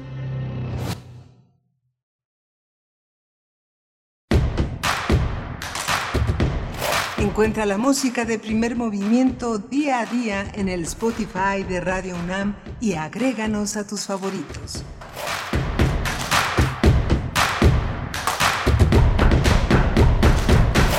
Hola, buenos días. Estamos en primer movimiento. Son las 8.05 de la mañana de este, de este martes, eh, 3 de noviembre. Ya 3 de noviembre ya iniciamos la carrera hacia el fin de año o hasta el 12 de diciembre. Ya este, se acercan las fechas más emotivas, más sentimentales del año y estamos aquí, Frida Saldívar en la dirección de orquesta, en la producción ejecutiva, Socorro Montes en, la, en el control de, las, de los controles técnicos de la cabina y Berenice Camacho. Buenos días. Muy buenos días, Miguel Ángel Quemain. Bienvenidos a esta segunda hora. Bienvenidas la Radio Nicolaita también. Llegamos a Morelia en el 104.3. Un saludo hasta allá. Sí, llegan las fechas importantes, eh, muy emotivas, y con ellas, pues nos llega el reto de eh, abstenernos, de, de pensar en formas diferentes de reunirnos con nuestros seres queridos. Así es que, bueno, hay que seguir las recomendaciones. Ya decíamos muy al inicio esta mañana, Durango, Durango se suma al a lo que ya hizo Chihuahua también hace un par de semanas, regresa Durango al semáforo mm, rojo, así es que, bueno, si nos escuchan por allá también abrazos solidarios porque eh, pues es, eh, finalmente sí es un momento en el que el ánimo pues se ve impactado eh, una vez más el encierro con medidas más extremas como ya las hemos vivido en los primeros meses de esta pandemia, eh, marzo, abril, mayo, junio fueron meses complicados. Ojalá que esta etapa, este, este segundo momento de la curva, pues eh, llegue con menor intensidad, depende de todos y de todas. Pero bueno, aquí estamos para acompañarles como cada mañana a distancia, a sana distancia, todo el equipo de Primer Movimiento, Frida Saldívar ya en cabina. Eh, felicidades a los que están cumpliendo años por aquí, Abel Arevalo, que siempre está muy atento, cumple años el día de hoy, nos dice ya November Rain. y, bueno, felicidades a Abel Arevalo y a todos y a todas quienes estén cumpliendo en este día, que es martes 3 de noviembre, un día importante, Miguel Ángel, en temas eh, pues electorales para los Estados Unidos y lo que tiene como implicación para el mundo entero. Así es que bueno, hoy eh, será la jornada, una jornada que ya venía anunciándose de una manera muy interesante, muy sui generis, a través de eh, este voto anticipado que acumula cerca de 90 millones de votos. Es una cifra extraordinaria que no se tenía en consideración pues eh, pero ahora con los términos en los que nos pone la pandemia pues efectivamente los votos anticipados son forman una parte muy importante de este proceso Miguel Ángel. Sí, justamente también son la marca, la marca de un hartazgo, eh, la popularidad que había alcanzado Trump en los inicios de su mandato era muy incontestable, era, era, era una, una popularidad enorme, una gran confianza que tuvo de la sociedad norteamericana. Ahora, esta participación parece que no, no tiene muy buenas noticias para él, porque eh, esta, esta enorme participación generalmente lo que muestra en las experiencias históricas es un hartazgo con el statu quo, con, la, con las condiciones imperantes, y creo que bueno, hay una parte, hay, un, hay una parte de Estados Unidos que se incendia, ¿no? Por supuesto. Bueno, muchos de los pronósticos están por, por Biden, pero la moneda está en el aire. Ya sabemos cómo funciona eh, esta, em, eh, pues, este sistema electoral en los Estados Unidos que privilegia a los colegios electorales y no necesariamente al voto directo, al voto popular. Pero bueno, estados como Texas con el voto hispano, un voto hispano que no es eh, homogéneo, sino que tiene una gran diversidad dentro de sí. Hay incluso hispanos o, bueno, latinos por Trump, por ejemplo. Hay una gran diversidad en el voto hispano y Texas eh, precisamente representa a ese tipo de voto. Eh, Texas, que es uno de estos estados bisagra junto con Florida, que pues, pues van a determinar en gran medida la elección. Pensilvania también, que abrirá sus urnas hasta el viernes. Entonces todavía nos espera una semana de seguir hablando, sí, al respecto, Milán. Sí, el colegio electoral está formado por 55 electores en el estado de California, 38, 36 en el estado de Texas, 29 eh, en el estado de Florida, 29 en Nueva Jersey, este, cerca de 25 en Filadelfia, y los demás ya son así de 3, de 4, de 8, así, este, pero ya, ya sumados son fuerzas electorales eh, muy, muy importantes, muy definitorias en esta, en esta, en esta votación que seguramente será cerrada, Bernice, ¿no? En algunos estados va a haber muchísima, muchísima, como tú decías en la mañana, polarización, ¿no? Así es. Ya los eh, locales en algunas ciudades han sido tapiados con, con, con, lo que se puede, con maderas, para no ser susceptibles de los efectos de las protestas que han sido, pues, eh, mm, con intervenciones, si ustedes quieren ponerle eh, a, a, este, a este momento, en, en, intervenciones en el espacio público, desde las más lúdicas hasta las más violentas. En fin, eso es lo que está ocurriendo en los Estados Unidos. Pero vamos a hacer un, un momento distinto. Vamos a dar seguimiento a las calaveritas literarias que nos han enviado. Queremos sacar todas las calaveritas que, que nos compartieron, que nos hicieron el favor de enviar, así es que vamos con algunas de ellas. Vamos con ellas.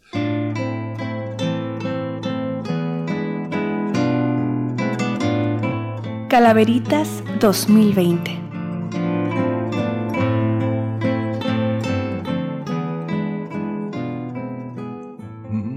Vamos con la de Jorge Guzmán Morán. Le agradecemos muchísimo a Jorge Guzmán Morán su creatividad, el cariño y el, apego que muestra hacia el primer movimiento. Dice, eh, primer movimiento, años de trabajo muy atinado. Lograron un auditorio bien informado, que siempre ha participado con un espíritu muy liberado.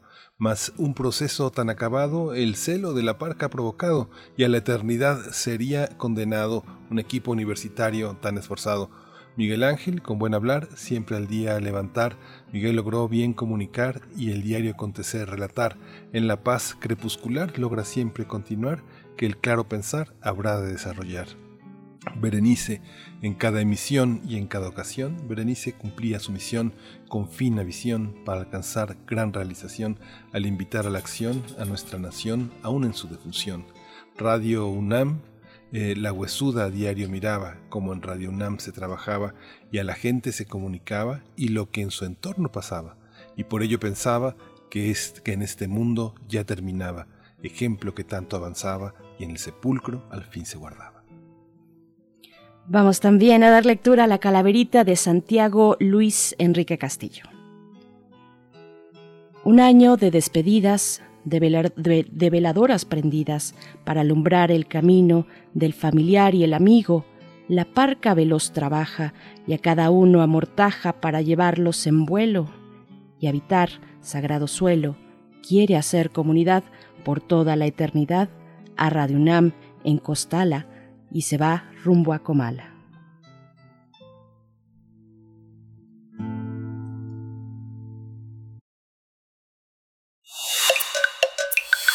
Primer movimiento.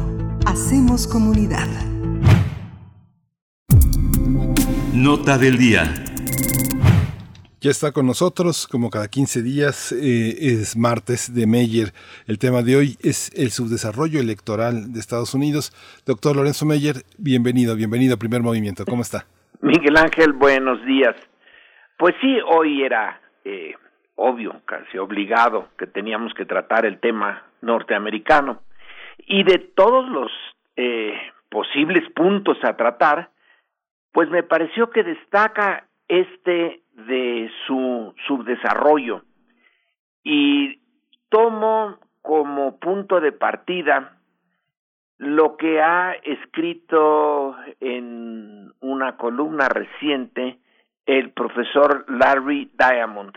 Él es eh, miembro del Hoover Institute de, de allá de la Universidad de Stanford y hace ya mucho tiempo, eh, no sé, 10, 15 años que realmente se dedica al análisis de las formas democráticas, en particular de las elecciones y el sistema de partidos en todo el mundo.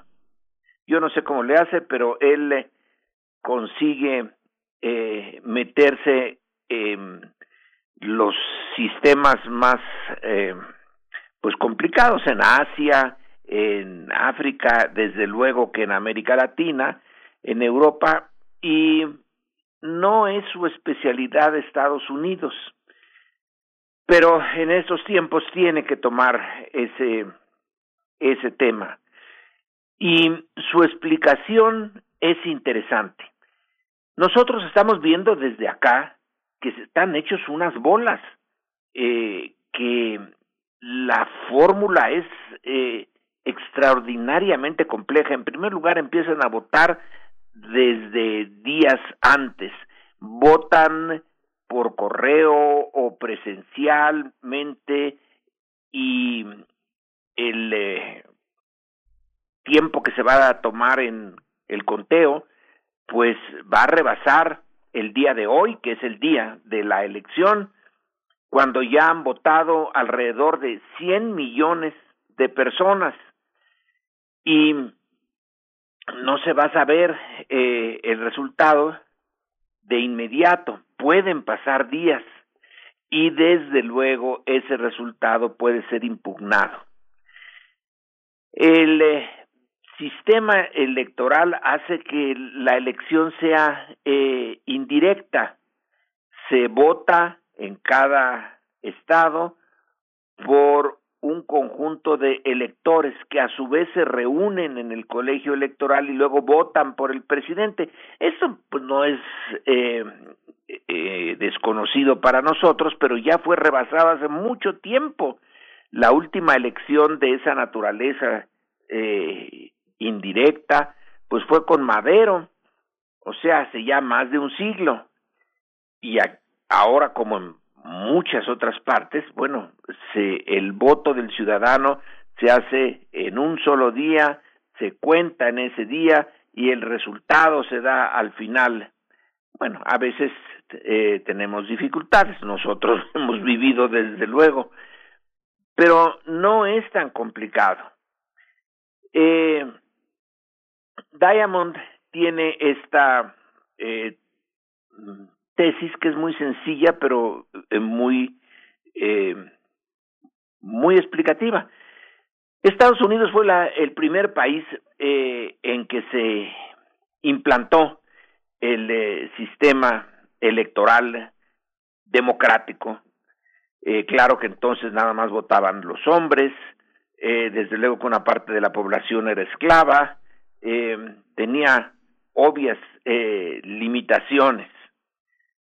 Pero eh, era un país agrario, era un país rural todavía, muy, muy defensor de los derechos de los estados originales de las trece colonias que luego se convirtieron en estados.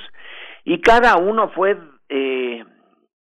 creando sus propias eh, instituciones electorales y sus peculiaridades y como el voto se tenía que reunir en ciertos lugares y había que llevarlo a caballo, etcétera, etcétera, bueno, se hizo complicado, pero para la época era avanzadísimo. Eh, lo que le sucedió es que no lo cambiaron desde entonces. Mientras otros países imitamos su eh, fórmula, México entre ellos, eh, pues luego lo fue cambiando eh, el profesor Diamond, incluso en su último artículo, pone entre los ejemplos que Estados Unidos debía de seguir en materia electoral a México. ¿Quién lo iba a decir? Ellos que eh, se propusieron desde el principio ser el faro del mundo, enseñarnos a todo el mundo cómo se llevaba a cabo un proceso político eh, civilizado, complejo, etcétera.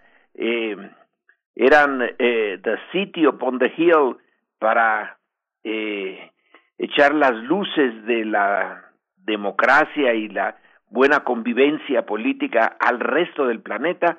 Ahora tenemos un eh, un, verdadero nudo gordiano ahí. El eh, colegio electoral, eh, eso de que uno vota para un elector y luego ese elector se reúne con otros electores de su estado y deciden que a quién van a apoyar de los candidatos, eh, se propuso para que no fuera a colarse algún indeseable, alguien que no compartiera los valores de los padres fundadores y de la Constitución, etcétera, y fuera a meter ahí eh, una política eh, que no correspondiera a la de esos aristócratas originales de la democracia norteamericana, para frenarlo, era para impedir que la voluntad mayoritaria sin freno alguno pusiera algún demagogo en el en la presidencia. Bueno, esa era la teoría. Ahora en la práctica resulta que salió el tiro por la culata, que el colegio electoral es el que detiene eh, en 2016 a una candidata buena o mala, pero de, de la tradición de la clase política norteamericana y pone a un personaje eh, que en circunstancias normales no debería de haber llegado eh, a la presidencia gracias al colegio electoral que le dio a Trump la votación mayoritaria cuando la votación popular le fue desfavorable y que amenaza con que pase lo mismo ahora. Entonces, eh, la pregunta es, ¿por qué demonios se dejó el colegio electoral eh, vivito y coleando hasta ahora si era del siglo XVIII, de fines del siglo XVIII, y no se eh, eliminó, como en el caso de México, que se eliminó, pues yo creo que muy a tiempo. Otro punto es que no hay un órgano eh, electoral nacional. Entonces cada estado tiene los suyos y intervienen los tribunales estatales que en estos últimos tiempos están cargados con jueces del Partido Republicano eh, y que lo, muestran, son favorables a triquiñuelas para el Partido Republicano.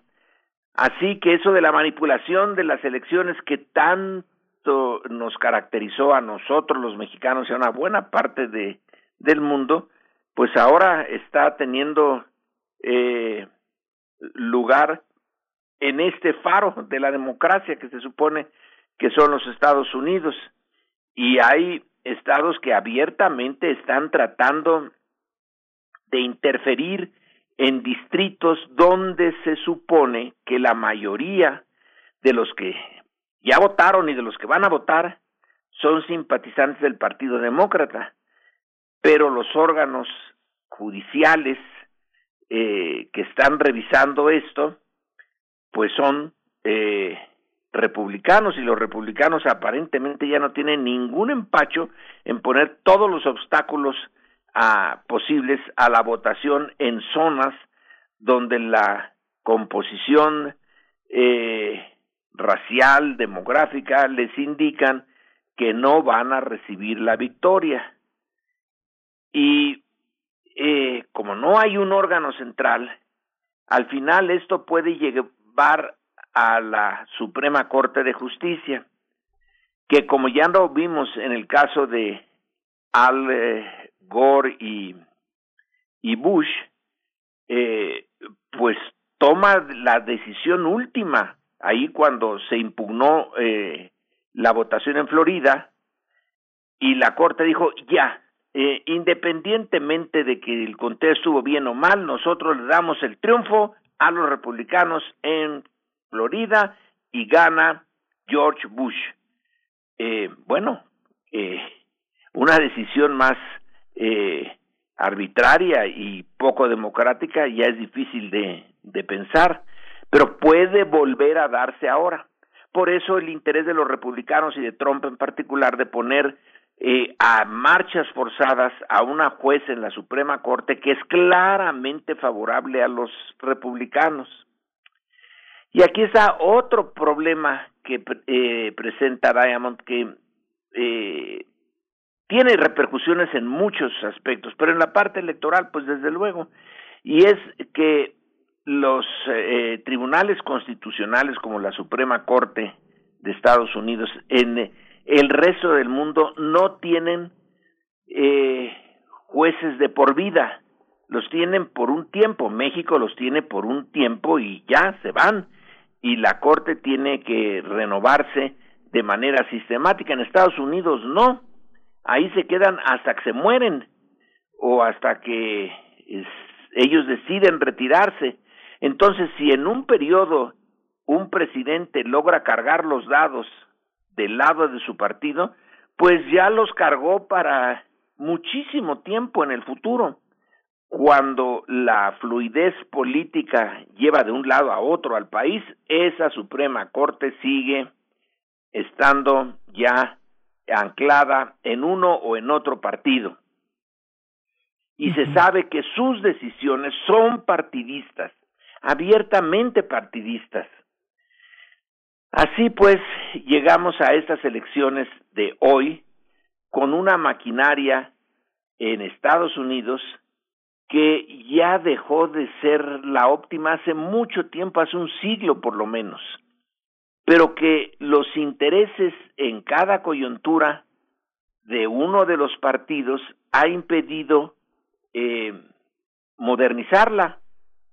Y bueno, hoy estamos en una situación, eh, estamos digo, porque lo que se decida en Estados Unidos en términos políticos siempre tiene repercusiones en el exterior y en nosotros, el vecino débil, el más débil de los dos vecinos de Estados Unidos, la gran potencia, la que sigue siendo, pese a todo, la principal potencia mundial, pues nosotros recibimos coletazos. Eh, nos eh, interesaría, por ejemplo, como país, una reforma migratoria que no han podido llevar a cabo desde hace tiempo en Estados Unidos y que el candidato demócrata se ve más o menos eh, favorable a repensar esto de eh, la reforma migratoria que permita a muchos de los indocumentados ahora en Estados Unidos que son mexicanos, pues regularizar su situación. Así que nos eh, importa, aunque no tengamos eh, vela en ese entierro, el resultado sí nos afecta. Y la incertidumbre de ese resultado llega a su punto máximo cuando algo increíble para nosotros los mexicanos es desde la presidencia donde se anuncia el fraude.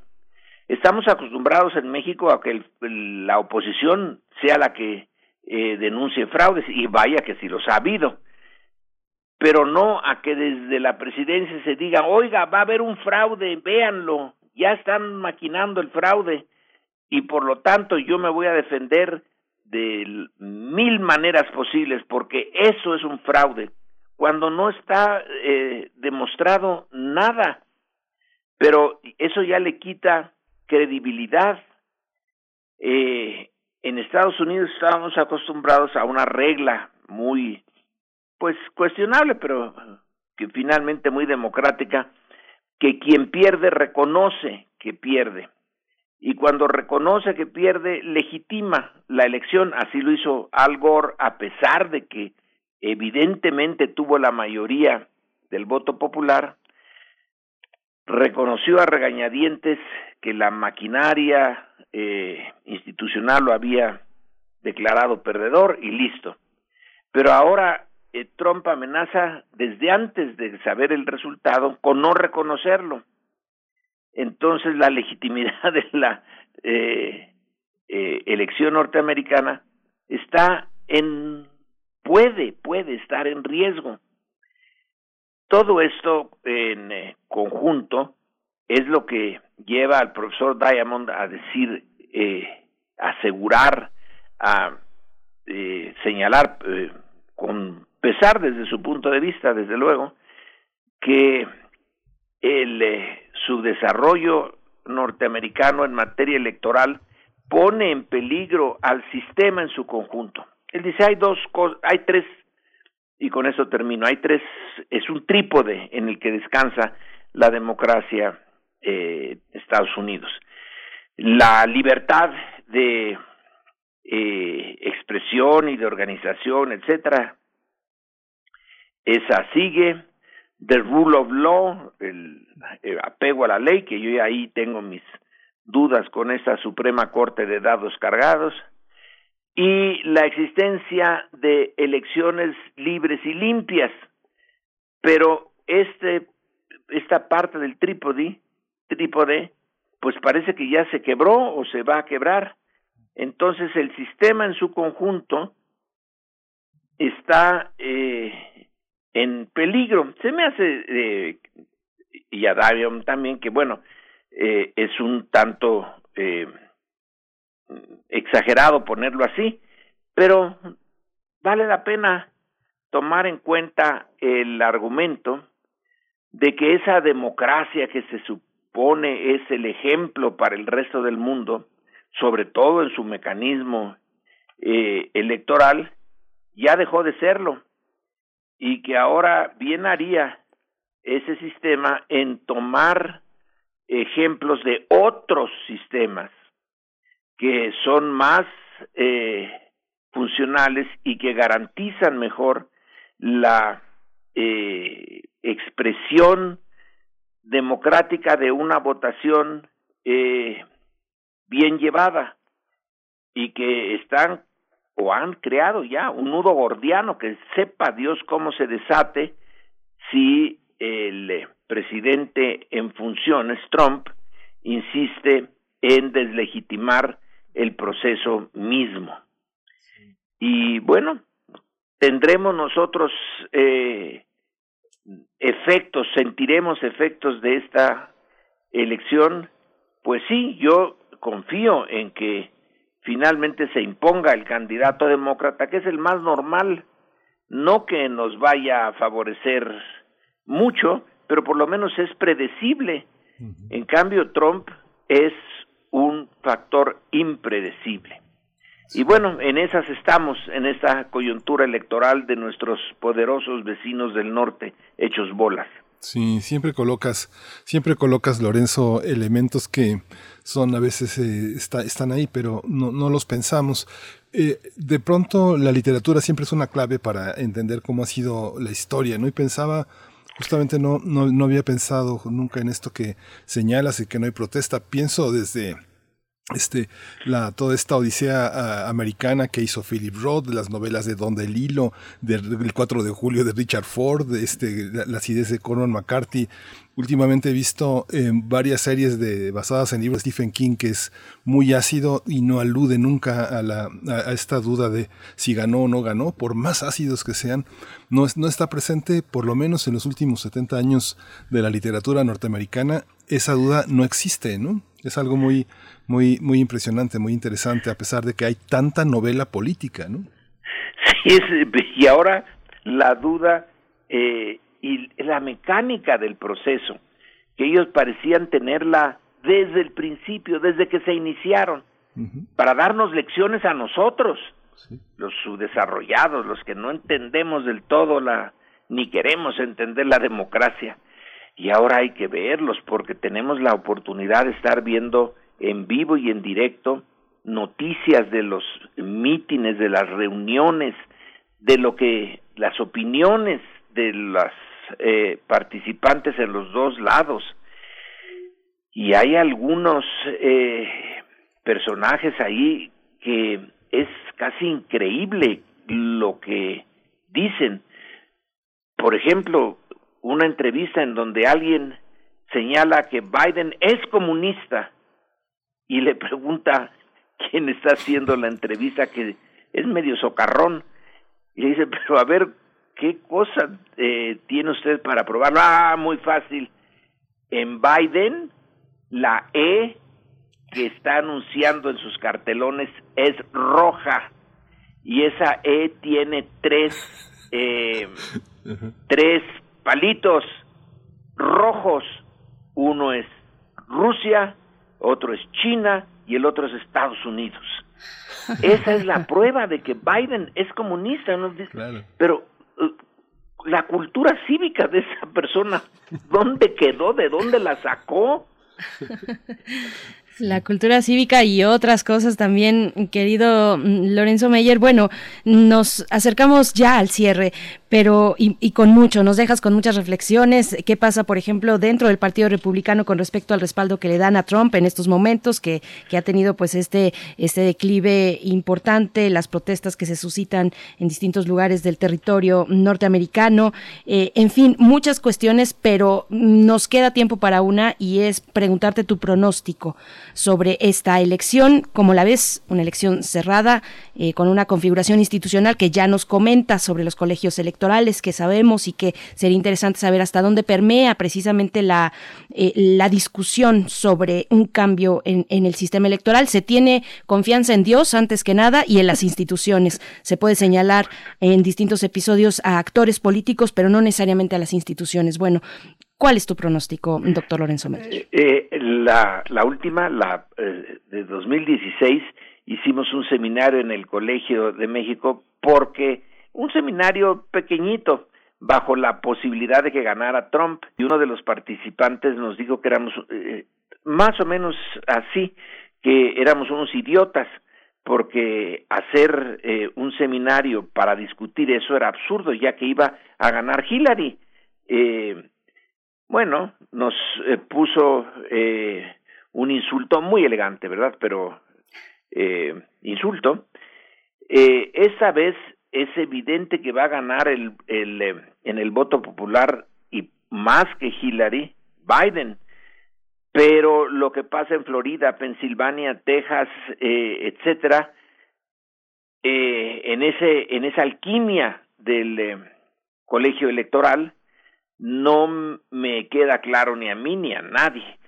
Pero espero que las posibilidades de triunfo de Biden sean un poco mayores que las de Hillary para superar al colegio electoral, el obstáculo enorme que es el colegio electoral, y luego las cortes.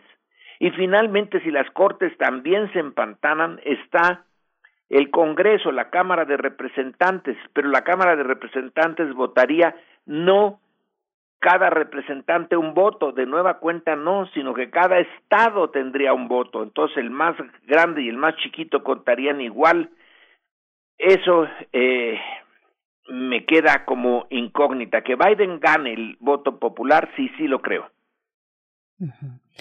Bien, pues ahí está y nos queda un largo trecho todavía por recorrer. No será inmediato el resultado. Eh, el día de hoy es la jornada, pero con el voto anticipado y con la apertura de ciertos distritos que igual se pueden ir hasta el viernes. En fin, Pensilvania está por ahí. Gracias, doctor Lorenzo Meyer, por eh, siempre estos comentarios, estos análisis y reflexiones que nos van eh, dando todavía más de qué hablar y de qué reflexionar en conjunto. Muchas gracias. Bueno, en este nublado día vamos a ver qué les pasa a los vecinos y de refilón a nosotros. Así es. Muchas gracias. Hasta pronto, doctor Lorenzo Meyer. Hasta pronto, doctor.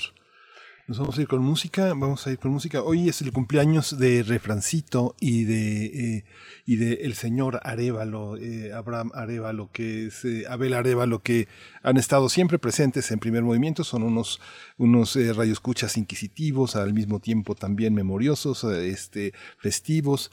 Vamos a ir, vamos a ir con música y se las vamos a, y se las vamos a dedicar de coladera a la luz de Yaya.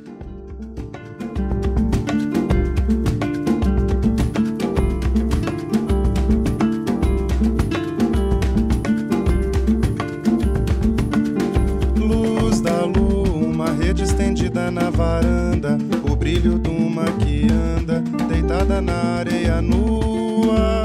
Vi na luz o lume de uma sereia, esperei sentado na areia, sonhando seus seios nus. Foi-se a lua, subiu o sol feito zagaia. E eu deitado na praia, a lembrar Iaranoa. Fiquei por lá estendido, em minha rede, acalmando a muita sede. Aguardei Iemanjá. Por lá estendido, em minha rede, acalmando a muita sede. Aguardei Iemanjá. Luz do luar, eu dormindo, esse não. Sinto na rede um esticão. Luz do luar, eu dormindo, esse não. Despertando, vejo o mar. E era já água por todo lugar. O bruto abraço do mar. O riso de Iemanjá. Fulgor dessa sereia. As ondas como alcateia. Estrelas como um cardume.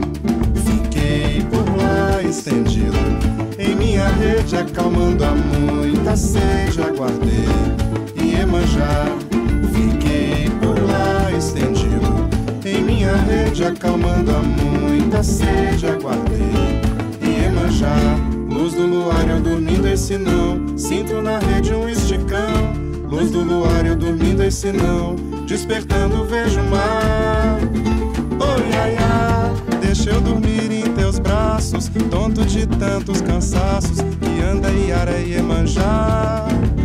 Oi, ai, ai, deixa eu dormir em teus braços, tonto de tantos cansaços, que anda Iara e Iemanjá.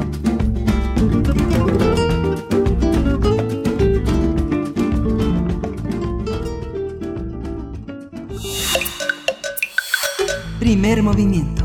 Hacemos comunidad. Nota nacional. En sustitución de Alfonso Durazo, quien renunció como secretario de Seguridad Pública y Protección Ciudadana para contender por la gobernatura de Sonora, el presidente López Obrador propuso el pasado viernes a Rosa Isela Rodríguez. Se trata de la primera mujer en ocupar ese cargo. Actualmente se desempeña como coordinadora general de puertos y marina mercante. Sin embargo, el presidente aclaró que la funcionaria aún no acepta el cargo, es importante decirlo, porque está en recuperación luego de que enfermó de COVID-19 hace un mes. Por su parte, Rosa Isela dijo que este martes dará a conocer su respuesta. López Obrador también reconoció el trabajo que desempeñó la funcionaria en el área de seguridad cuando él fue jefe de gobierno. Recordó que Rosa Isela Rodríguez estuvo al frente de la Secretaría de Gobierno de la Ciudad de México en la administración de Claudia Sheinbaum, pero dejó el cargo porque el pasado 25 de julio asumió la Coordinación General de Puertos y Marina Mercante. Por otra parte, López Obrador reconoció el trabajo de Alfonso Durazo como coordinador del Gabinete de Seguridad, mientras que Durazo informó a través de sus redes sociales que este viernes presentó formalmente su renuncia como secretario de Seguridad, la cual tuvo efecto a partir del primero de noviembre pasado. Vamos a realizar un análisis de este nombramiento de Rosa Isela Rodríguez como titular de la Secretaría de Seguridad Pública y Protección Ciudadana. Hoy eh, nos acompaña el doctor Raúl Benítez Manaut, él es presidente de CACEDE, es investigador también del CISAN de la UNAM y es especialista en asuntos de seguridad internacional de América del Norte y política exterior de Estados Unidos, México y América Latina. Eh, doctor Raúl Benítez Manaut, bienvenido. Muchas gracias por aceptar este diálogo. ¿Cómo están? Muy buenos días, UNAM. Mucho gusto estar con ustedes otra vez. Gracias, doctor Raúl Benítez. Eh, bienvenido. Gracias por estar una vez más. Pues bueno, mmm, por supuesto, hablar del perfil, de la trayectoria y los resultados de Rosa Isela como funcionaria pública, eh, incluso como eh, al interior de Morena en el partido, como buena operadora, en fin, con un perfil interesante, además de ser mujer. Pero antes de eso, preguntar qué enfrenta cualquier civil que pretenda estar al frente de la Secretaría de Seguridad Ciudadana en este país, con un brazo fuerte como lo tiene eh, eh, a cargo de la Guardia Nacional. Sí, mire, este, sí es un desafío para un civil interactuar cotidianamente con las Fuerzas Armadas, sobre todo con el Ejército, con la Guardia Nacional y también con la Marina, porque cada vez tiene más responsabilidades, sobre todo en las áreas portuarias, y ella conoce a los marinos en los últimos meses, o sea, conocido por esta función que tenía en los puertos. Pero ella tiene ventajas, el ser mujer le da la ventaja pues de, de, de que da una nueva cara y es cara civil. Este, hasta la detención del general Cienfuegos era un hecho casi este, anunciado que iba a ser un militar el, el secretario de Seguridad Pública, pero cambió el panorama y ahora es esta mujer, Rosa Isela, que es una política muy cercana al presidente, eso es eso es muy positivo, y también a la, a la jefa de gobierno de, de la Ciudad de México, que también es muy positivo porque es la ciudad más importante del país y ciertamente pues vivimos una crisis de seguridad. Ahora, desafíos también como como este como secretario de, este, seguridad tiene pues trabajar con los gobernadores que son como de oposición al presidente López Obrador y que han mostrado pues desacuerdos con las políticas de seguridad. Yo creo que ese es uno de los principales. Porque es más fácil trabajar con la Guardia Nacional y el Ejército porque son entes disciplinados. Pero los gobernadores pues este, tienen muchas reservas para trabajar con gente cercana al presidente, los que son de oposición, ¿no? Sí. Los diez gobernadores. Mm. Casede publicó un análisis muy interesante también. Ha, habido un análisis sobre cerca de, ha habido, hay un análisis cerca de 200 eh, secretarías de seguridad, 200 órganos en el, en el mundo encargados de seguridad y cómo se manejan y quiénes son sus titulares. Esta perspectiva de lo, de lo femenino cambia, cambia las cosas en una en una policía, en unas Fuerzas Armadas que han tenido tantos rasgos de oprobio hacia las mujeres, hacia los niños pues y hacia los ancianos? Esto es muy importante. Por ejemplo, este, ha habido en otros países de América Latina jefas de policía mujeres y se han desempeñado bastante bien. Por ejemplo, un país en que la Policía Nacional tradicionalmente ya es, dirigida por mujeres es Nicaragua y es una policía que tiene, por supuesto, sus problemas, pero también tiene mucho reconocimiento de la población y eficacia en el combate al crimen. Este, eh, yo creo que el, el, tema de los feminicidios, usted ya va a tener una sensibilidad especial por ese tema y es un tema súper sensible en nuestro país y sobre todo ahora en el confinamiento pues han aumentado los feminicidios de origen doméstico y e, ello pues yo creo que automáticamente por ser mujer lo atenderá con, con mucho más este, dedicación, detalle y dándole órdenes a, a su personal y todo esto, ¿no? Entonces, el que sea mujer puede ser un plus para, para algunas cosas y esa es una de ellas, los feminicidios. Es un signo esencial el, de género en, este caso, pero yo quisiera preguntar, bueno, no, no fue ese el motivo de, sus, su designación, no es una cuestión de cuota de género, sino que hay un perfil importante detrás, un recorrido importante. Eh, ¿Quién es un poquito más para avanzar sobre el perfil de Rosa Rodríguez y que podríamos empezar a ver como cambios eh, o como continuidad también dentro de la eh, Secretaría de Seguridad Pública? Y Protección Ciudadana, doctor? Sí, bueno, esa secretaría tiene tres responsabilidades principales. Una, la articulación con el Centro Nacional de Inteligencia, que era el anterior CISEN, lo coordina ahora la Secretaría. Ahí tiene al general Audumaro del director, que es muy cercano al presidente también. Entonces, eso este, tiene que afinar bien cómo se va a relacionar con la labor de inteligencia, que para el crimen organizado, para combatirlo, son muy importantes. Este, en segundo lugar, tiene todo el tema del personal de la ex Policía Federal que es otro tema también muy sensible. Este, en esa secretaría ha habido muchos problemas laborales el año pasado y tendrá que manejarlos con sensibilidad. Y en tercer lugar, la relación con la Guardia Nacional, que tiene una coordinación directa con la Secretaría de Seguridad Pública, y ahí es este, pues, coordinar los despliegues de la Guardia Nacional que se vinculen con los grupos de seguridad estatales y municipales en, muchos lugares del país, etcétera. Entonces sí tiene trabajo y es, e incluso es un trabajo político donde ella parece ser que, tiene una buena experiencia, o sea, su currículum da una buena experiencia en el trabajo político necesario de coordinación que se va a necesitar allí.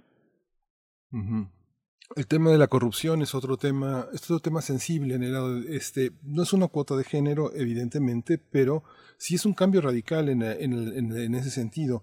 Yo creo que hay muchas cosas que eh, en el terreno de la, de la sensibilidad hacia lo que sucede con las mujeres, sí creo que estamos en una altura de nuestro desarrollo este, moral, intelectual y emocional que eh, creo que sí las mujeres tienen una mayor sensibilidad a escuchar a las, a las, a las mujeres que son prácticamente en el país parte del pilar eh, que combate la corrupción, que combate la violencia, pero por otra parte que forma parte de ella también, ¿no? Que son, hay mujeres, no sé, digamos, pensemos, algo que me viene a la memoria inmediatamente es la, la madre del marro, por ejemplo, ¿no? Que era una administradora auténticamente de la violencia en Guanajuato, ¿no? ¿Cómo, cómo atender esa situación?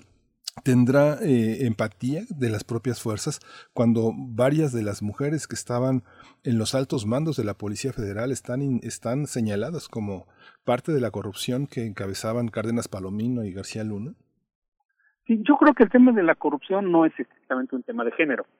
este, pero ciertamente en la, en la Policía Federal han des- desmarañado este, redes de corrupción donde hay involucradas este, mujeres que fueron altas oficiales de la Secretaría de Seguridad Pública e incluso de la Policía Federal que pues tienen que aclararse, investigarse, etcétera. Pero este también lo de las mujeres tiene que ver mucho con la seguridad pública desde el punto de vista preventivo. Vamos, a poner un ejemplo. Ahorita estamos encerrados con el COVID, pero normalmente de 7 a 9 de la mañana pues eh, se hace un caos urbano por el traslado de los niños a las escuelas en muchas partes del país. Entonces, las mujeres pues tienen un rol fundamental porque son los niños los que van a la escuela, pueden ordenar mejor el, el tráfico. Este, en las en las policías municipales, como la de la de la Ciudad de México, ya hay una incorporación este, fuerte de mujeres.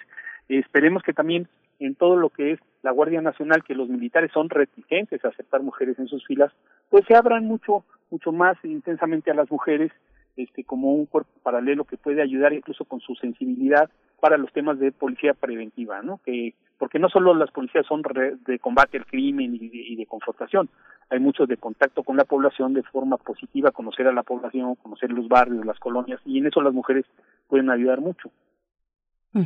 Y bueno, es que Miguel Ángel Quemain toca un tema también que, me- que me llama mucho la atención, el de la corrupción precisamente, y pregunto, mm, doctor mm, Benítez Manaut, si es una de las encomiendas eh, con esta designación, el de el combate a la corrupción, el ordenar el interior institucional eh, en la Secretaría mm, de Seguridad Ciudadana, o, o cómo lo vemos, eso por un lado, la corrupción, y por el otro, eh, los derechos humanos, impulsar los derechos humanos eh, que, que tendrían que atravesar a un brazo tan importante como es la Guardia Nacional.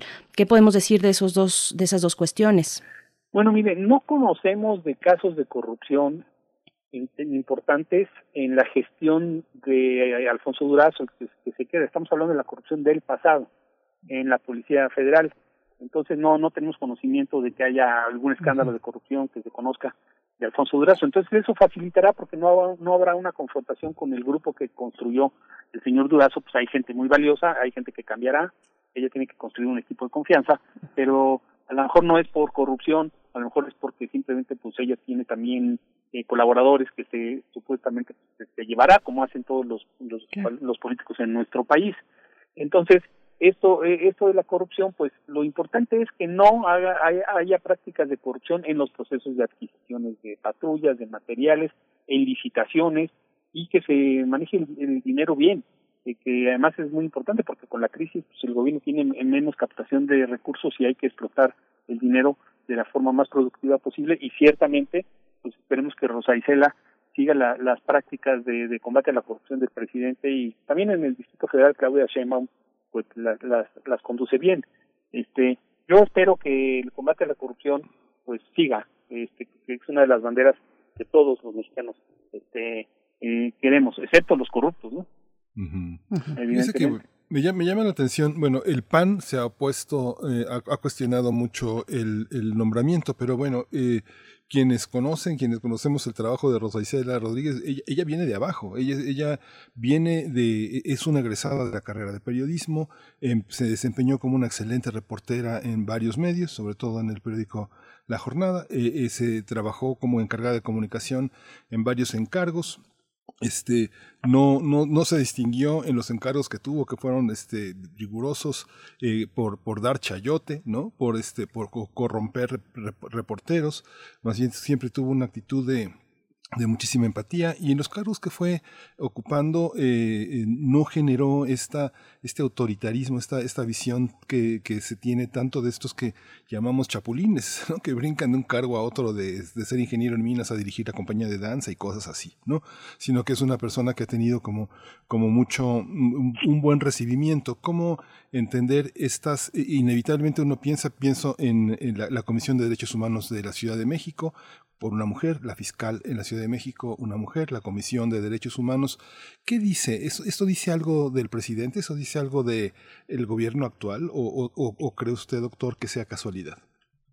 Bueno, puede ser casualidad, encontró la persona correcta, pudo, pudo haber sido un, hombre que también lo pudo haber hecho bien, pero sí, ef- efectivamente el presidente sí está incorporando un grupo importante de mujeres en su gabinete de gobierno. Este, eh, aquí el tema también, yo creo que en su currículum hay que resaltar que es periodista.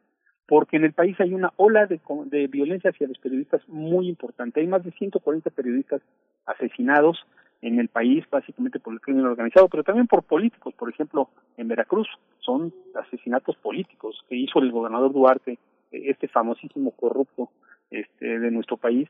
Este, y ella, pues, con el origen de profesión periodista, sabe los riesgos que tienen y seguramente también los protegerá y ayudará a que el mecanismo de protección de periodistas se coordine con las fuerzas de seguridad federales de mejor manera, ¿no? Esto yo lo veo también muy importante, o sea, que su su profesión, aunque no es directamente, no está directamente vinculada a la seguridad pública, sí de forma indirecta por la conducción de equipos políticos que manejaban cosas de seguridad pública, pero la profesión de periodista la hace estar en la calle, conoce la calle y conoce la profesión y defenderá a los periodistas, esperemos. Doctor Raúl Benítez, nos acercamos poco a poco al, cierre. Ya mm, probablemente la última pregunta sea esta. Le pregunto sobre los retos inmediatos que, tendrá quien esté, si es que ella acepta, Rosa Isela Rodríguez acepta y comunica, como dijo este martes, su decisión respecto a este nombramiento o quien esté al frente. ¿Cuáles son los retos eh, que se tienen ya de inmediato en temas de seguridad pública? Bueno, ella tiene los retos de movimientos sociales, por ejemplo, los movimientos sociales que oponían a la, entrega del agua a Estados Unidos en Chihuahua, en las presas de la frontera, pues son retos que se le van a presentar por todos lados. Se le va a presentar movimientos sociales en la construcción del tren Maya, eh, movimientos sociales urbanos que protestan, que, que algunos son muy violentos, los de los anarquistas y todo eso. Eso es un reto. Y otro es crimen organizado. Para los dos temas necesita mucha sensibilidad y profesionalidad. Este, pero si lograra reducir los homicidios en el país o colaborar a la reducción de los homicidios en el país con otras policías, pues tendrá una gestión exitosa. Si, si las estadísticas siguen como van, porque el señor Durazo en algo sí nos defraudó, está diciendo que mejoró la situación de la seguridad del país y no es cierto. Entonces todas las estadísticas del INEGI y otras dicen que no es cierto. Entonces, que no nos mientan. Como ciudadanos necesitamos este, información precisa, buena o mala, pero conocerla. Entonces esperemos que también ella sea objetiva en la comunicación y ella tendrá que saber como periodista que tiene que transmitirle a la población pues, los datos como son para poder tomar decisiones correctas por supuesto.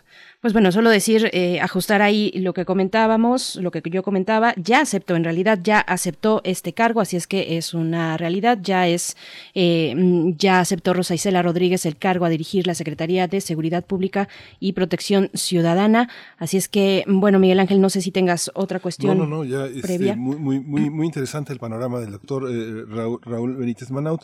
Yo creo que, pues, queda, queda esperar. Ahora en la mañanera justamente acaba de de comunicarlo al presidente y bueno, pocos secretarios tienen tanta empatía de tantos sectores tan distintos de la población, de la academia, de la política, ¿no?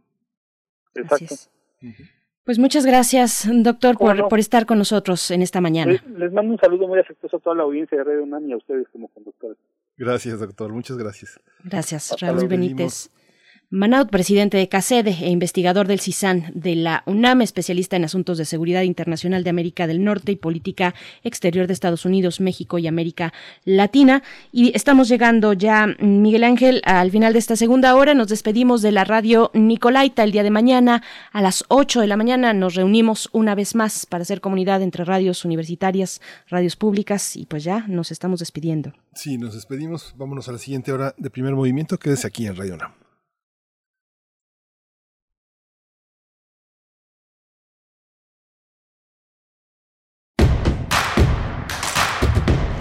Encuentra la música de primer movimiento día a día en el Spotify de Radio UNAM y agréganos a tus favoritos.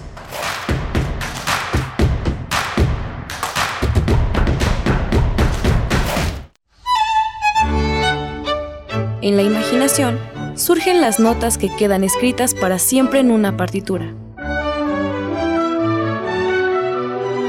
Desde ese momento, sin importar cuándo fueron creadas, al tocarlas, se vuelve en tiempo presente.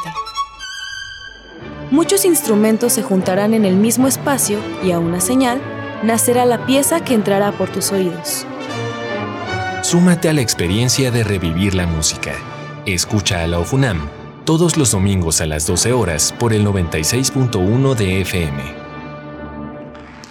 Radio UNAM, Experiencia Sonora. El distanciamiento social y el aislamiento son medidas necesarias para los tiempos que vivimos. Y donde el ocio aparece, la cultura llega a sanar. Cultura UNAM pone a tu disposición el programa Cultura UNAM en Casa, una programación variada de actividades a distancia, a las cuales puedes acceder por distintos medios digitales, artes visuales, música, danza, teatro, cine, literatura, cursos, talleres y más.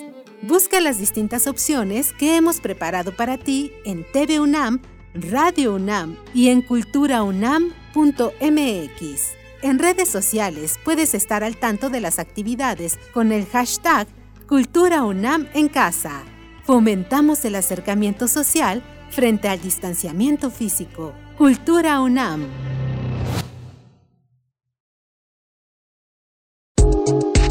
La psicología observa al ser humano, sus escenarios y comprende su diversidad. Adentrémonos en ella. Juntos hagamos conciencia, psicología y sociedad. Cuarta temporada. Un programa de análisis y reflexión con Berenice Camacho y los doctores Mariana Gutiérrez Lara, Jorge Álvarez Martínez y Laura Ramos Langurén todos los lunes a las 18 horas por el 96.1 de FM y su retransmisión los jueves a las 16 horas por el 860 de AM. O si lo prefieres, escucha el podcast en radiopodcast.unam.mx. Radio UNAM, Experiencia Sonora. Gracias. A ti que a pesar del peligro estás en el hospital luchando contra este virus. Que dejas a los tuyos en casa para ir a cuidar a los que están enfermos. Aun cuando te mandan a la guerra sin fusil. Que superando carencias, miedo y cansancio, curas, atiendes, animas, limpias. Porque tú haces funcionar al sector salud de México y lo entregas todo por tu vocación y tu amor a este país. De corazón a corazón, muchas, muchas gracias. PRD, la verdadera opción de la gente. Total, voy a ser policía. Le saca uno la verdad a las personas, como sea, de guacanazos, a meterles la macana eléctrica. Éramos los halcones. Creí que era un bebedor social y que podía dejar de beber cuando yo quisiera, ¿no? Y no fue así. Perder familia, tocar un fondo de sufrimiento muy cabrón, de esos delirios visuales, ver cómo me comían las arañas, los alacranes el mundo de las drogas no es un lugar feliz. Busca la línea de la vida. 800-911-2000. Hechos a mano. Secretos. De edición limitada. Irrepetibles. Distintos. Diversos. Nuevos. Afuera de las grandes librerías aún existen los libros. Existen los otros libros. Radio UNAM te invita a continuar con su tradición del Tianguis de la Diversidad Textual en un formato a distancia. Los otros libros. Entrevistas y presentaciones de libros y editoriales alternativas a través de Facebook Live. Sábados a las 19 horas en la página de Facebook de la Sala Julián Carrillo. Si solo leemos lo que todos leen, solo sabremos lo que todos saben. Radio UNAM, Experiencia Sonora. Síguenos en redes sociales. Encuéntranos en Facebook como Primer Movimiento y en Twitter como arroba PMovimiento. Hagamos comunidad.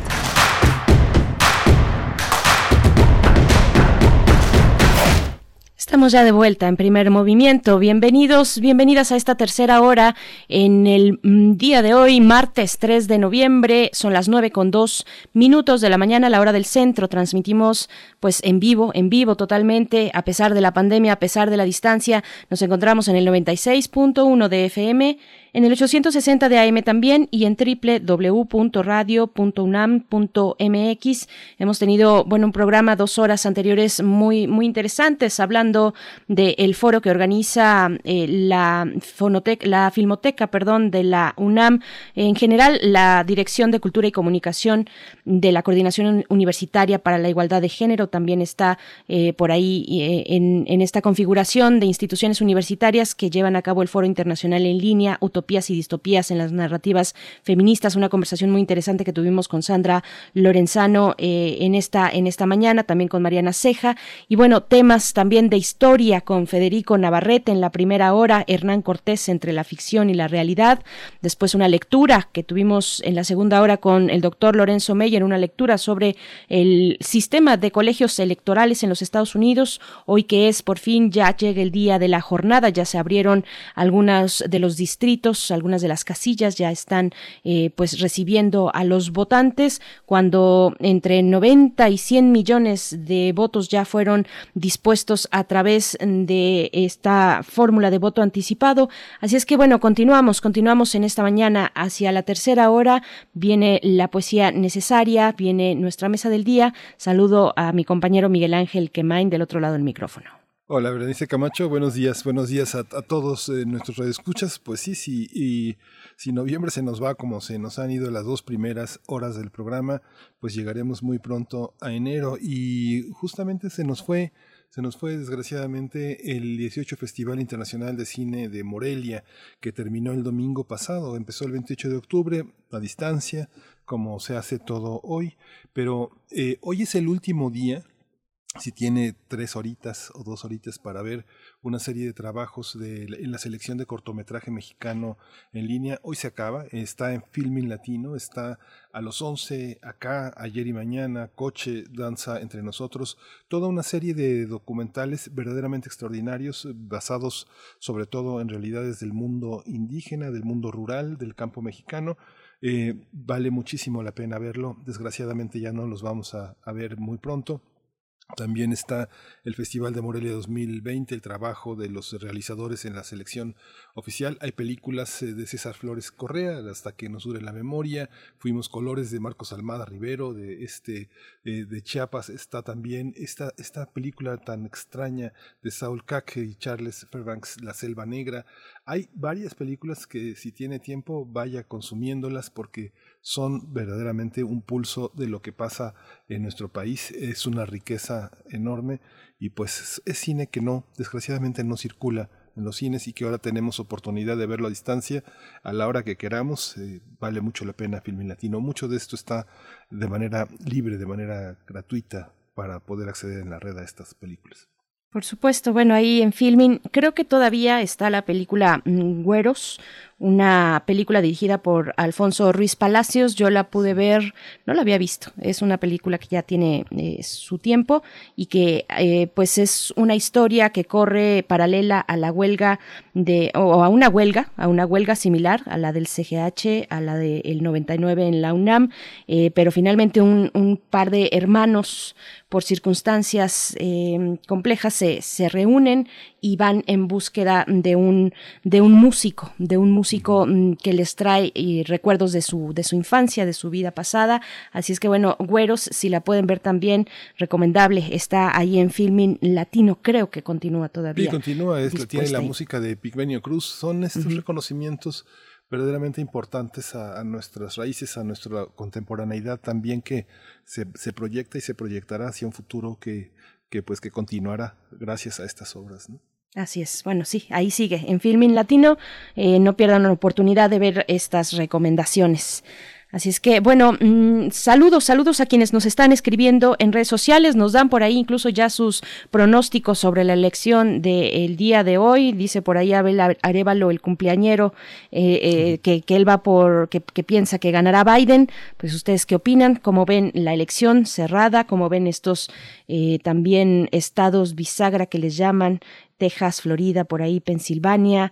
Eh, ¿cómo, ¿Cómo están viendo ustedes la elección de los Estados Unidos que marcará pues una parte importante también de nuestra, de nuestra propia, nuestro propio futuro inmediato, los siguientes cuatro años? Así es que, mm, bueno, están nuestras redes sociales, arroba Movimiento en Twitter, primer Movimiento UNAM en Facebook. Ya decíamos eh, cumpleañeros en este, en este día, refrancito, Abel Arevalo, pero también nos dicen Pablo Romo, Pablo Romo, que es eh, un colaborador de este espacio de primer movimiento, es una persona también en el ámbito de los derechos humanos pues muy importante cuando se habla de un personaje que, que promueve los temas de construcción de paz, de procesos de paz en un momento como este o en años ya, no es un momento, son eh, años ya que, que, requerimos de lecturas en ese sentido, de acciones en ese sentido, así es que bueno, felicidades querido Pablo Romo, nos dicen por acá que cumples años, así es que te mandamos un fuerte abrazo.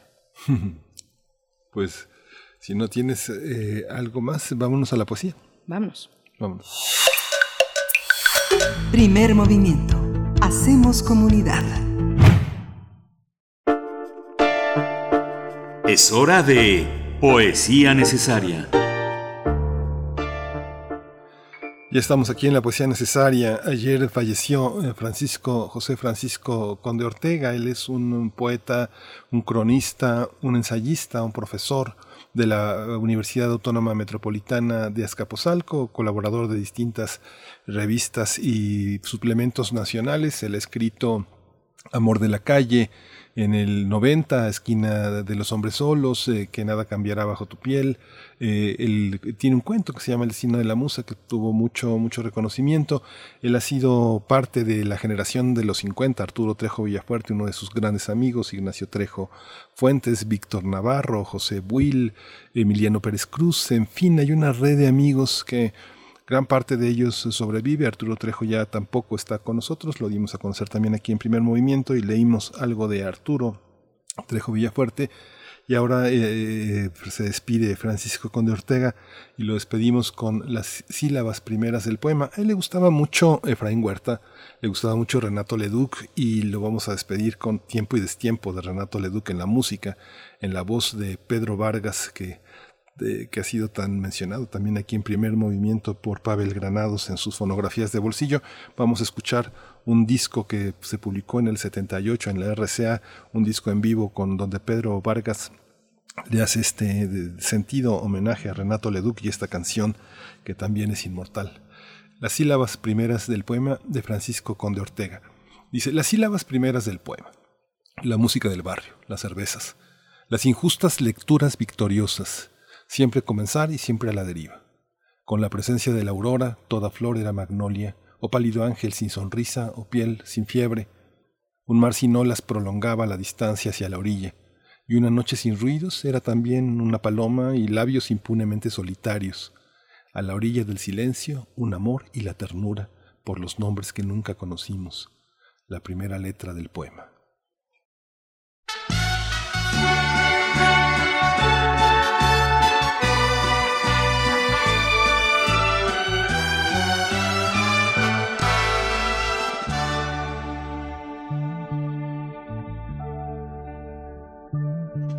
Sabia virtud de conocer el tiempo, a tiempo amar y desatarse a tiempo, como dice el refrán, dar tiempo al tiempo que de amor y dolor alivia el tiempo, aquel amor a quien amé a destiempo. Martirizóme tanto y tanto tiempo que no sentí jamás correr el tiempo tan acremente como en ese tiempo.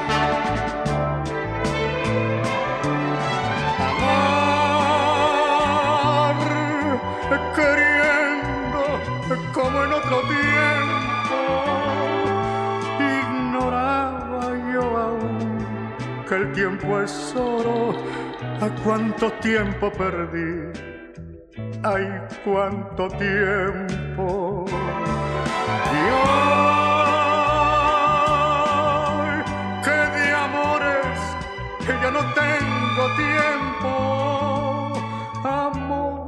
aquellos tiempos cuanto añoro la dicha inicua de perder el tiempo.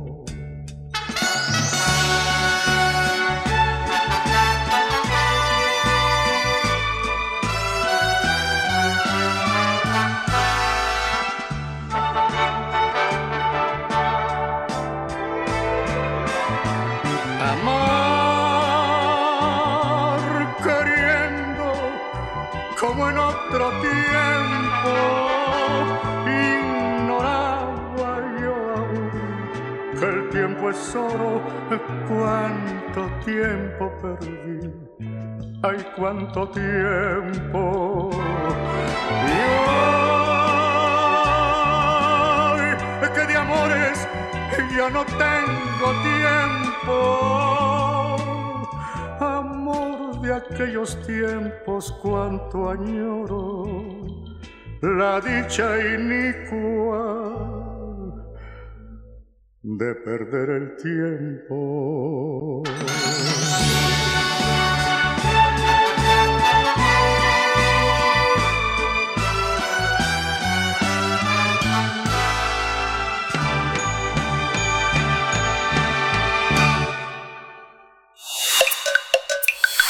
Primer movimiento. Hacemos comunidad. La mesa del día. De acuerdo con el diccionario de la lengua española, biodiversidad es la variedad de especies animales y vegetales en su medio ambiente, mientras que bioética es el estudio de los problemas éticos originados por la investigación biológica y sus aplicaciones como en la ingeniería genética o la clonación. Se trata de dos áreas relacionadas entre sí, ya que la bioética busca promover los principios para una conducta más apropiada del ser humano con respecto a la vida, así como contar con un ambiente idóneo para preservar a los humanos y al resto de los seres vivos. La irrupción de la pandemia de la COVID-19 ha revivado el debate sobre la acción del ser humano sobre la naturaleza, ya que la evidencia científica disponible señala que el coronavirus SARS-CoV-2 fue transmitido de los animales a los humanos en un contexto de explotación, el del comercio y tráfico de animales silvestres. Ante ello, han surgido voces que exigen una prohibición total que, según los expertos y expertas, pueden ser, puede ser contraproducente para la vida animal y para la salud pública. Para ahondar temas como la bioética y biodiversidad, vamos a hablar con la doctora Ana Barahona Echeverría a propósito de su nombramiento como miembro honorario del Seminario de Cultura Mexicana. Ana Barahona es bióloga, especialista en la historia y la filosofía de la biología, en particular de la evolución y la genética. Es historiadora y divulgadora de la ciencia, integrante de la Junta de Gobierno de la UNAM y profesora en el Departamento de Biología Evolutiva de la Facultad de Ciencias. También es miembro titular ya del Seminario de Cultura Mexicana. Bienvenida, doctora Barahona. Mucho gusto que esté con nosotros aquí en Primer Movimiento. Sí, mucho gusto, Berenice y Miguel Ángel. Gracias por la invitación. Gracias. Gracias, doctora. Pues vamos a hablar de bioética y su relación con la biodiversidad, pero antes eh, un comentario sobre este nombramiento reciente eh, como miembro honorario. El Seminario de Cultura Mexicana, para aquellos que no eh, tengan todavía tanta claridad al respecto, ¿de qué se trata? ¿En qué consiste? Por favor, si nos puede comentar. Sí, sí, mira, desde luego. El Seminario de Cultura Mexicana es una institución que surge en el año de 1942 por decreto presidencial cuya misión fundamental era es bueno era y es eh, la divulgación eh, del conocimiento científico, cultural, artístico a, amplias eh, capas de la de la población mexicana. En la actualidad eh, hay muchísimas eh, herramientas para hacer esto dentro del seminario, como son series de libros para jóvenes o niños. También se organizan foros, conferencias, y este seminario tiene corresponsalías eh, en muchos estados de la República y tiene cuatro corresponsalías en el extranjero. Entonces, eh, como, como te decía, la, la importancia de este seminario es que permite eh, que los que formamos parte de él tengamos la oportunidad de difundir lo que mejor sabemos hacer, eh, o, o, el desarrollo de las artes, las humanidades o, o las ciencias. Sí, doctora, hay una, hay una parte que es eh, difícil encontrar en los científicos. Ustedes no solo es, es eh, científica de profesión, sino que también ha hecho un trabajo relacionado con la historiadora y la divulgación y entrar en el terreno también de la filosofía al problematizar su propia labor como científica en el contexto internacional, en el contexto mundial de lo que debemos hacer y de lo que no podemos hacer por una cuestión ética. ¿Cómo se da esta ¿Cómo se da esta formación? Que no es una formación que uno pueda tener en una sola carrera, en una sola, en una sola disciplina. ¿Cómo ha sido este desarrollo? ¿Cómo lo ha encontrado? ¿Cómo, cómo, cómo se descubrió a sí misma descubriendo estos temas? Eh, pues eh, como, como bien decía, yo soy bióloga de formación de la Facultad de Ciencias de la UNAM Y muy pronto me di cuenta que eh, el laboratorio y el campo no eran lo mío. Y desde muy chica yo tenía mucho eh, contacto con los libros, así que al finalizar la carrera me eh, enfoqué en, en los estudios eh, que en ese momento se llamaban estudios sociales de la ciencia y tuve la oportunidad de ir, eh, bueno, de estudiar esto en la facultad y ya haciendo mis estudios de posgrado ir a la Universidad de Harvard al departamento de historia de la ciencia que era de los de los departamentos dedicados a esto de reciente de reciente formación y eso me abrió el panorama de que efectivamente ante los problemas actuales eh, que comunidad eh, que como humanidad enfrentamos pues la reflexión tanto histórica como filosófica es no solo necesaria sino pertinente. Entonces eh, al pertenecer al mundo de las ciencias pero también al mundo de las humanidades me ha permitido tener esta perspectiva un poco más amplia eh, sobre la reflexión de lo que es y está haciendo el desarrollo científico y tecnológico. Eh, doctora, bueno, eh, preguntar también, importante saber cómo ve una especialista, una científica como usted, el panorama hoy en día de la participación de las mujeres en la ciencia, en las instituciones, en las universidades con respecto pues a la ciencia. ¿Han cambiado esos, esos roles eh, de lo que debe hacer o no debe hacer una mujer y si puede eh, estar en ese nivel que ha sido históricamente pues eh, delegado a los a los hombres. Finalmente la ciencia su su hechura y su divulgación también. Sí, sí, Berenice, mira, este problema de no reconocer el trabajo de, de las mujeres científicas no es nuevo y es un problema global, no ocurre solamente en México.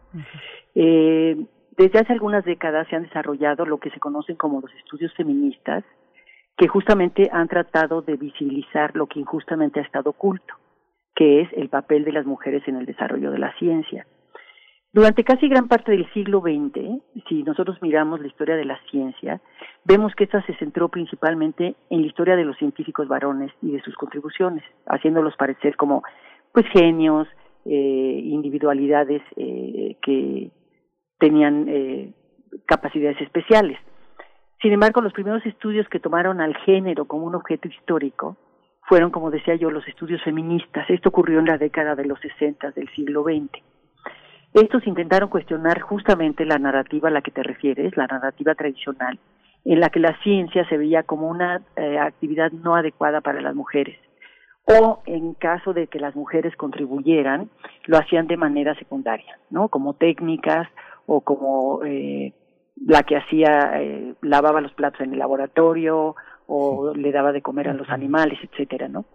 Pero fíjate que muy reciente esto ha cambiado. Ha habido un crecimiento en la literatura que justamente pone en duda esta narrativa que sostiene que la ciencia es una actividad masculina y que las mujeres no realizan al más alto nivel.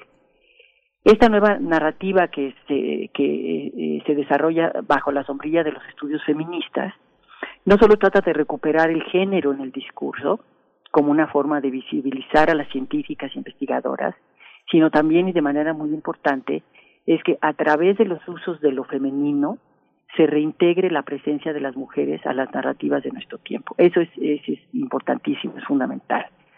Es necesario, entonces, este, darle su justa dimensión al trabajo de las mujeres científicas y humanistas. Y, por ejemplo, yo soy de la opinión, bueno, más bien soy de las que defiende que si no hay equidad en el ejercicio del poder en todas sus manifestaciones, ¿eh? problemas como el machismo, la violencia, etcétera, no van a solucionarse definitivamente.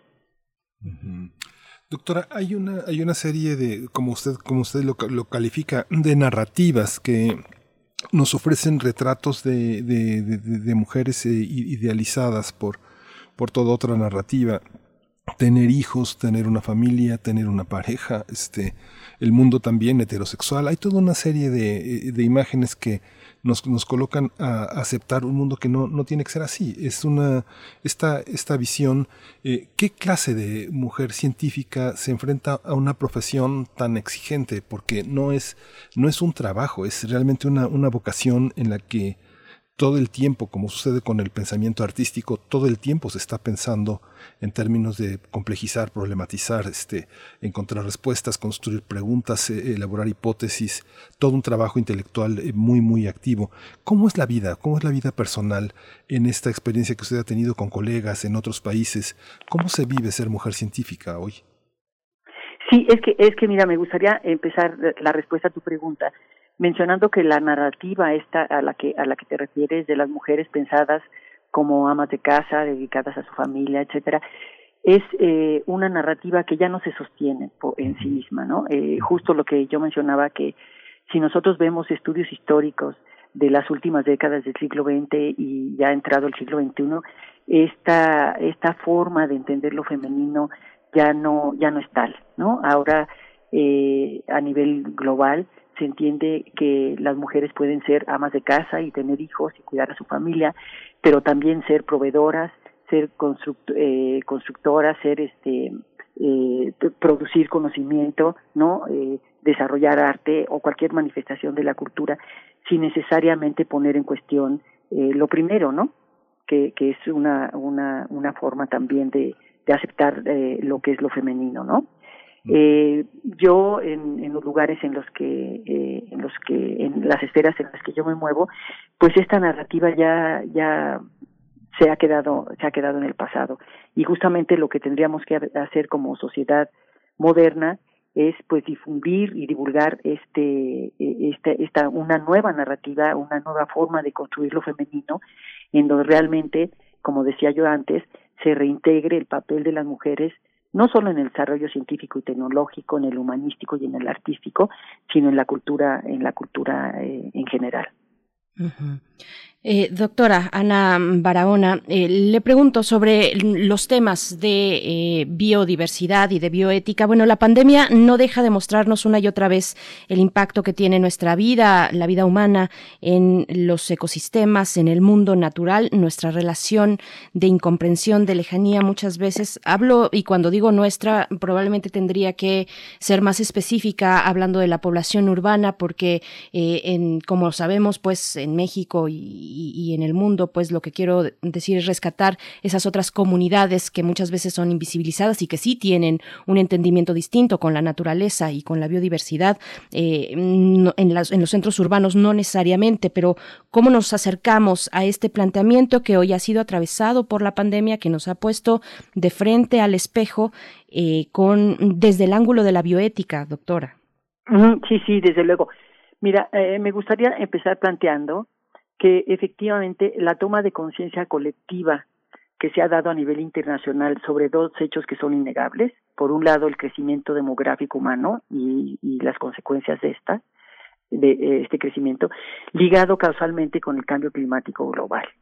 Estos dos factores en conjunto, en conjunto eh, han puesto y siguen poniendo en riesgo la existencia misma del planeta, eh, como lo conocemos.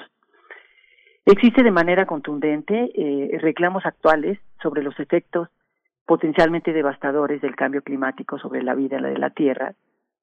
Y esto, eh, estos reclamos hacen referencia a la cancelación del legado ambiental que le deberíamos dejar a las futuras generaciones.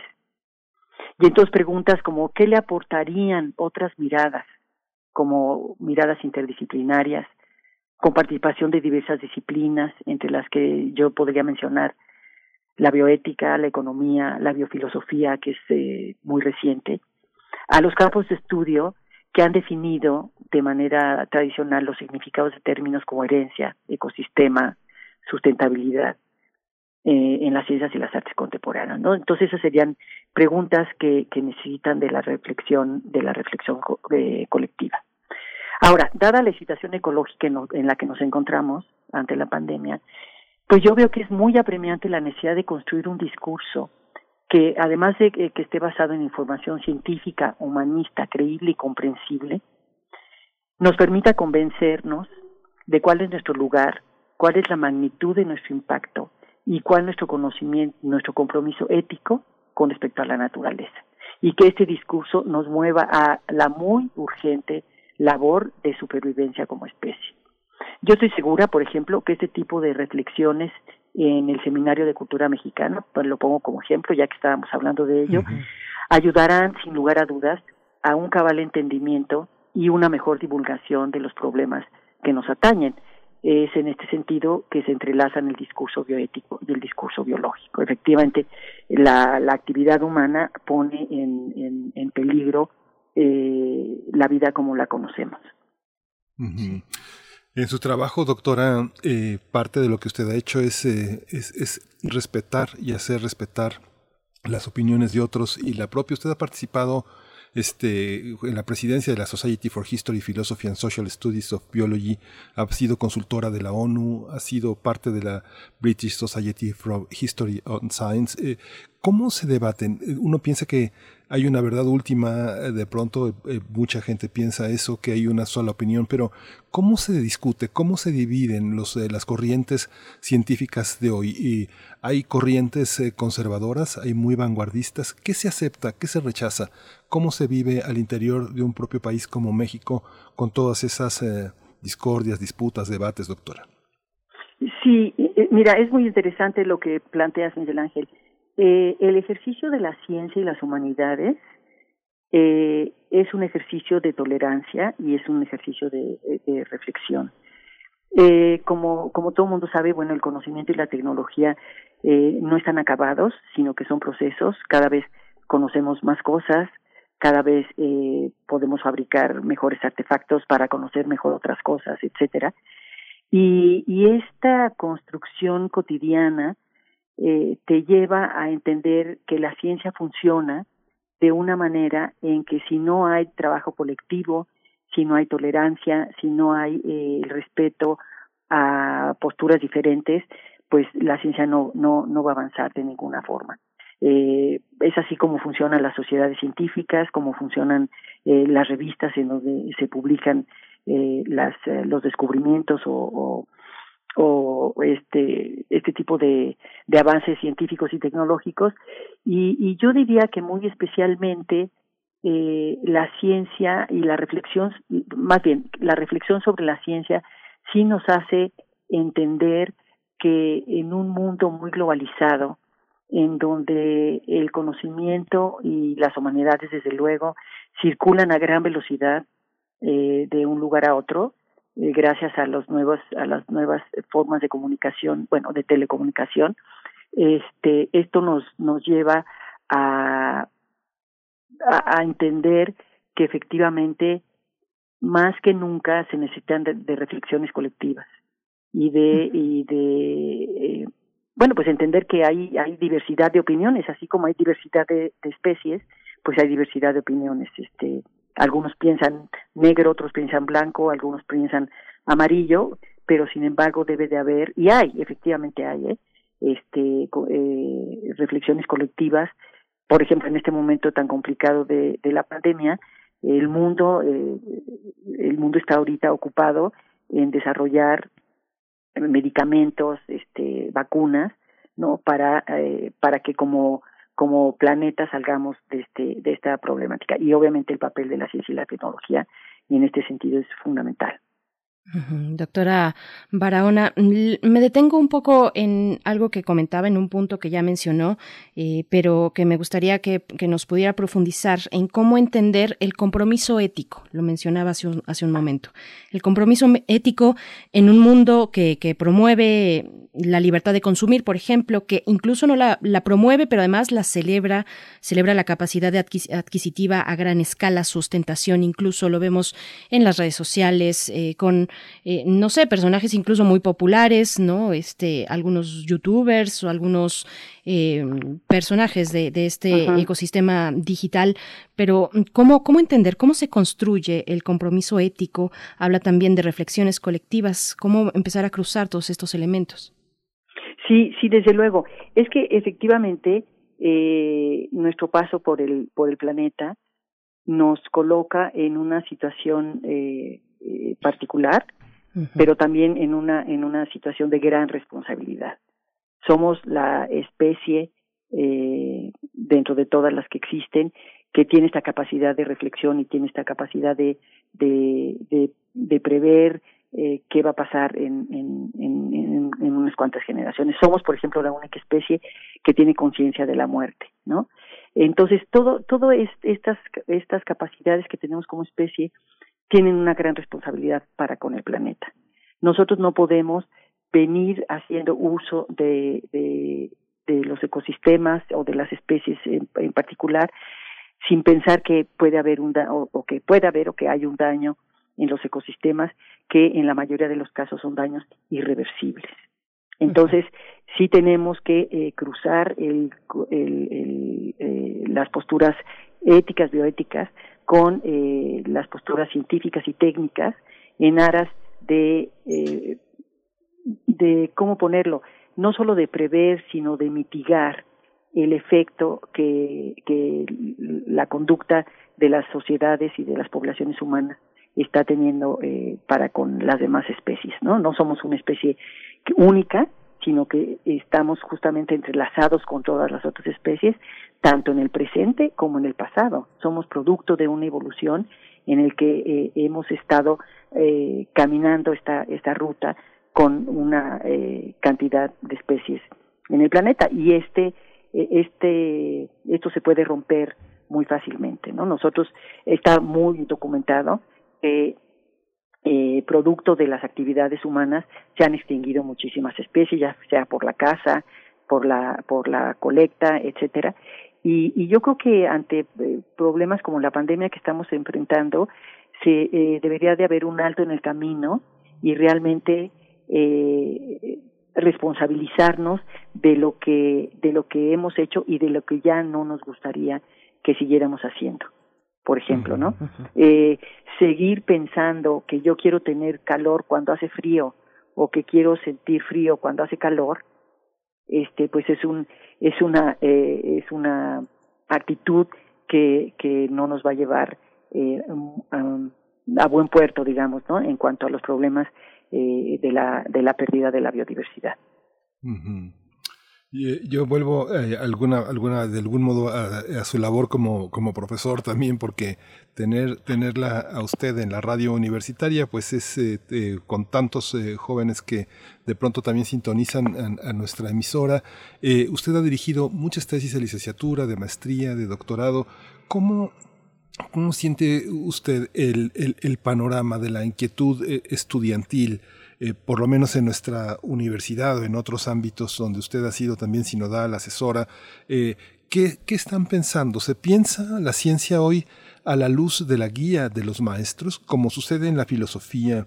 Uno tiene que tener un mentor en la ciencia, continuar tradiciones, continuar ideas, defender posturas, eh, profundizar en problemas que a veces llevarán muchos años. Una persona joven de 25, 28 años, 30 años, pues tendrá mucho tiempo para trabajar para hacer un cuadro fuerte en la universidad, en el gobierno mexicano. ¿Cómo, cómo, ¿Cómo lo ve usted? Sí, sí, mira, Miguel Ángel, yo he tenido la suerte eh, y, y voy a parafrasear a un, a un futbolista español que, que, que dijo esta frase, eh, que le preguntaron, bueno, es que qué suerte tiene su equipo, y él le contestó, bueno, a la suerte también se le trabaja. Entonces, bueno, yo he tenido la suerte, que he trabajado por ello, de dar clases en los primeros semestres de la carrera de biología y es impresionante la actitud con la que llegan los jóvenes a la universidad. En muchos casos ya vienen de la preparatoria universitaria, pero en otros casos no. Y el panorama que se les abre al llegar a la universidad es, es, es impresionante. Efectivamente, nuestra labor como profesores es de gran responsabilidad y también este, nos da muchos, eh, nos da muchos, eh, ¿cómo decirlo? Eh, no quiero usar la palabra, bueno, que nos gusta mucho, nos rezarse mucho esta, esta actividad docente, eh, ver cómo los, los chicos llegan con unas expectativas de poder eh, ser científicos o, o, médicos o, en fin, tecnólogos, humanistas, eh, a la universidad es algo que es eh, inapreciable. Efectivamente, yo, yo sí creo que en la formación de estos chicos tienen que estar presente de manera muy importante el profesor, la profesora, y eh, no es a veces tan fácil llevarlos a que concluyan sus estudios, porque, como ustedes saben, en México hay muchísima desigualdad y eh, muchos de nuestros estudiantes abandonan por razones ajenas a sus capacidades intelectuales, sino que, que tienen que dedicarse a trabajar para llevar este sustento a sus casas, en fin, muchos problemas o se meten en problemas de, drogas o se deprimen, que también es un problema muy fuerte, y, justamente ahí los pilares de, de, de, la, de su conducción, pues somos, somos los profesores.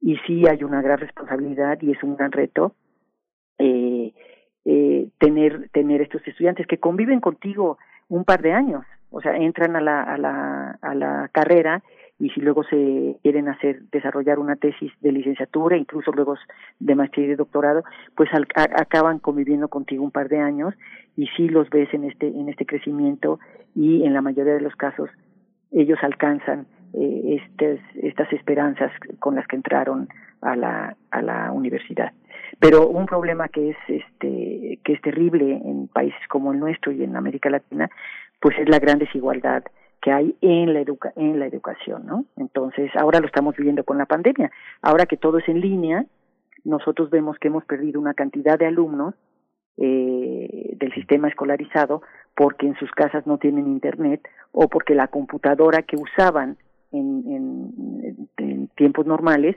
pues eran las computadoras de la biblioteca o etcétera, ¿no?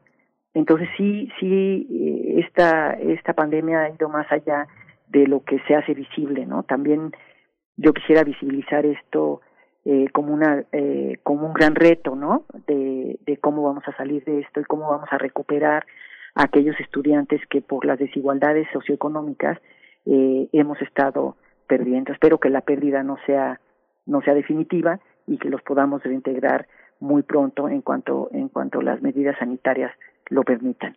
Pero no sé si contesté tu pregunta. Sí, sí, sí, doctora, sí. Gracias, doctora. Eh, bueno, yo también eh, preguntarle sobre, sobre los temas que están marcando la vanguardia al interior de las ciencias, pero con respecto a la bioética, que es finalmente de lo que estamos hablando en el fondo, la bioética y la biodiversidad. ¿Qué temas están en esa vanguardia? Eh, y, y también en ese, en ese ámbito, ¿Qué se, se están cuestionando las y los científicos hacia su propio, perdón, hacia su propio papel social? Eh, la pandemia, pues, les ha puesto en un lugar central en estos, en estos momentos. Así es que es, es posible voltear hacia otro lado. ¿Qué se dice entre el ámbito de la ciencia con respecto a su responsabilidad? Sí, mira, uno, uno de los, eh, de los grandes, eh, de las grandes discusiones ahora eh, que lo hemos estado viviendo es el desarrollo de las vacunas. ¿no? Eh, por un lado, oyes voces como la del presidente estadounidense que dice que la vacuna ya tiene que estar ya y que hay incluso una vacuna desarrollada en Rusia que ya se está eh, inoculando a la población. Bueno, esto esto es digno de reflexionar porque la ciencia tiene su su, su paso.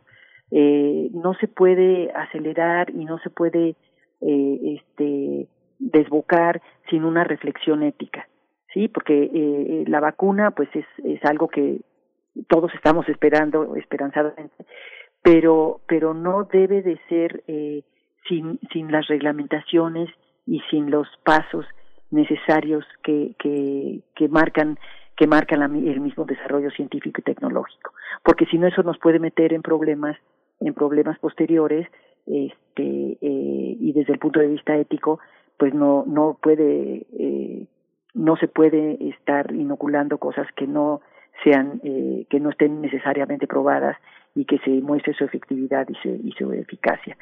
Eh, por otro lado, eh, otra de las cosas que se está discutiendo desde el, desde el punto de vista bioético es la elaboración de artefactos. Bueno, una vacuna es un artefacto, ¿no? Es una construcción, es un artefacto producto de la de la biotecnología, pero pues hay otros, ¿no? Que que es necesario eh, plantearse hasta dónde puede llegar el desarrollo científico y tecnológico sin perder de vista la, eh, la parte humana, la parte individual eh, de, de los individuos de, eh, que forman las, las poblaciones y las sociedades. Es, es necesario entonces, este, como decíamos muy al principio, ¿no? Entrelazar estas, estos discursos bioéticos que justamente lo que hacen es poner en el centro una discusión más humanística que científica con eh, los desarrollos obviamente técnicos o, científicos. Hay una, hay una parte, doctora, que bueno, me parece muy interesante a partir de la pregunta de mi compañera Berenice Camacho, hacerle, hay que decirle a nuestros radioescuchas que el libro Darwin, El arte de hacer ciencia, forma parte de las descargas que Libros UNAM, eh, en coedición con la Facultad de Ciencias, se pone al alcance de los lectores. Es un libro que hizo con Ana Barahona, eh, con Edna Suárez, con Hans. No, no, no, con eh, Hans ah, ¿Qué libro? Perdón. Darwin, el arte de hacer ciencia. Esa, ah, esta, es, es, una muy bella eh, eh, propuesta de un pensador que usted ha defendido en distintos foros. ¿Sigue vigente el pensamiento de Darwin? Mucha gente dice, ya, olvidémonos de Freud, olvidémonos de Weber, olvidémonos eh, de toda, de Nietzsche y olvidémonos de Levi Strauss. Hay otras maneras de pensar, hay otras escuelas, eh, y fundamentalmente muchas de moda en las universidades norteamericanas. ¿Qué pasa con Darwin hoy en, el pensamiento evolutivo? ¿Seguimos pensando en la evolución como, una, como un material propositivo?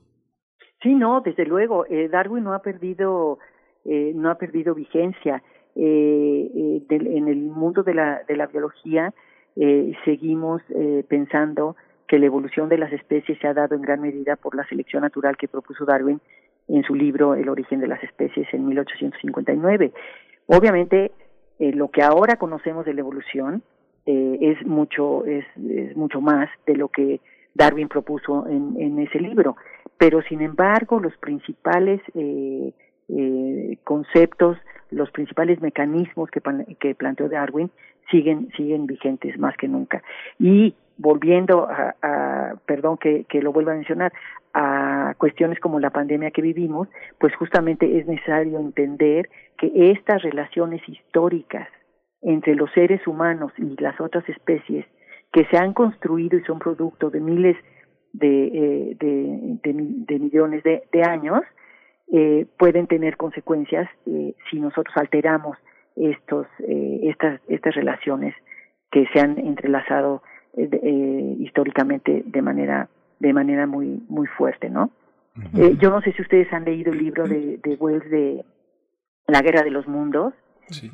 en el que lo que plantea el autor es cómo justamente nuestra historia evolutiva nos defiende de estos extraterrestres que al llegar de otro planeta no han convivido con, con, estos organismos eh, invisibles que son las bacterias y finalmente este, mueren por ello, ¿no? Y entonces la reflexión que hace Wells al final es que nuestro pasado evolutivo, al convivir con nuestras otras, eh, con las otras especies que nos rodean, pues nos han permitido este, eh, vivir, vivir este, en este planeta. Entonces, eh, eh, a lo que me quiero referir es que Darwin sí sigue muy vigente. El, la teoría evolutiva se ha modificado eh, en algunos puntos, se han encontrado algunas eh, cuestiones que Darwin no previó. Bueno, en, en la época de Darwin la genética no existía como disciplina, ahora entendemos muchísimas cosas del proceso evolutivo que Darwin por, por naturaleza no podía, no podía resolver pero pero estos grandes autores siguen siguen vigentes como no Doctora, nos estamos ya despidiendo. Un, un, último comentario. Bueno, yo solamente, incluso en lo que ya mencionaba mi compañero Miguel Ángel Quemain, agregaría la reflexión sobre la ética que nos trajo, por ejemplo, el premio de Nobel de, de, Química en este año 2020 que aborda pues el tema de la manipulación de material genético, estas eh, famosas tijeras genéticas. Bueno, nos dio mucho de qué hablar. Aquí en este mismo espacio estuvimos abordando la cuestión sobre los alcances y los límites que nosotros mismos eh, como humanidad nos, nos tendríamos que poner a reflexionar respecto al, al, al, alcance de la ciencia y de la tecnología. Le pido entonces un, comentario final eh, hacia los retos que nos pone este momento de pandemia y en general el momento en el que vivimos de cambio climático como sociedad, eh, qué retos tenemos con respecto a nuestro actuar, a nuestra responsabilidad con el planeta. Sí, sí, este, Berenice. Mira, en fenómenos como el presente, como bien lo acabas de descubrir, y, que sabemos que también han ocurrido en el pasado, eh, la pandemia nos ha conducido eh, a una crisis sanitaria, económica y social de la que no hablaré porque eh, se ha hablado ya mucho en esto, en donde se hace necesaria la, la participación eh, colectiva con el fin de entender este fenómeno y encontrar soluciones para todos, ¿no? En este sentido, la ciencia y la tecnología, bueno, yo incluiría las humanidades, juegan un papel imprescindible para, para lograr estos fines. Eh, nos hemos visto inmersos desde que empezó la pandemia en China, o sea, ya llevamos muchos meses, ¿no? Diez meses, ya vamos para once, en que hemos estado inmersos en información técnica y elaborada, que hasta hace poco pensamos que era exclusiva de los científicos y de los humanistas. ¿Sí? De tal suerte que esta pandemia nos ha orillado a regular el paso como sociedad o como sociedades para entender y asimilar este lenguaje y, y reflexionar sobre eh, las cuestiones científicas como las que te refieres de estos eh, nuevos hallazgos de, de las tijeras genéticas, ¿no? Que permiten eh, cortar e insertar genes de diferentes especies en diferentes eh, organismos diferentes, ¿no? Y una reflexión final a mí me gustaría es que debería ser eh, necesario fortalecer la enseñanza de las ciencias y las humanidades desde edades tempranas. Y la razón es esta, es que son las nuevas generaciones las que van a quedar marcadas con esta pandemia. Y entonces, si no como sociedad, y en el caso de México yo haría un llamado a fortalecer esta, esta enseñanza desde edades tempranas para, eh, para tener una, una sociedad más moderna, más actualidad, actualizada y sobre todo más equitativa. Yo lo dejaría ahí. Pues doctora, pues, le agradecemos muchísimo esta, esta, esta conversación. Hay que decir que le debemos muchas cosas para quienes eh, cursan la, la, educación básica, la educación secundaria, la preparatoria, porque usted ha defendido, ha sido parte de esta, de esta manera de enseñar en los libros de texto de influir en el pensamiento evolutivo, de, influir en la enseñanza de la, de la, biología y pues recordamos con muchísimo orgullo su defensa respecto a la censura y declaraciones negativas que se hicieron al libro de biología, ciencias por jerarcas religiosos y autoridades estatales del PAN, que, que, finalmente... En el 2006. En el 2006. Y bueno, ha sido una carrera, ha sido una carrera pues de lucha de muchos científicos que como usted también han, han defendido esta, esta posibilidad que tienen los niños y niñas, eh, los jóvenes, eh, los adolescentes, las adolescentes de defender ideas eh, seculares, de ideas científicas y de estar este, desde los primeros años de este, teniendo una visión lo más científica, lo más clara, lo más objetiva, lo más crítica posible de nosotros mismos. Gracias, doctora Ana Barahona. Gracias, Berenice Miguel Ángel, por la invitación. Gracias. Bueno, buenos días, ¿eh? Muy buenos días, doctora. Muchísimas gracias. Mucho gusto. A ustedes. Hasta pronto. Qué placer. Bien, pues bueno. Sí, Miguel Ángel. Sí, qué gusto, qué gusto hablar con la, con la doctora Bordona. Nos vamos a ir con música. Así es, vamos a escuchar algo de música, después volveremos con una lectura ya poquito en lo que nos queda eh, sobre las calaveritas literarias que nos han enviado, que vamos a sacarlas todas. Eh, tenemos por ahí algunas que nos salieron ayer. Vamos mientras tanto con esto a cargo de las víctimas del doctor Cerebro, el esqueleto. Vamos. Ya estoy cansado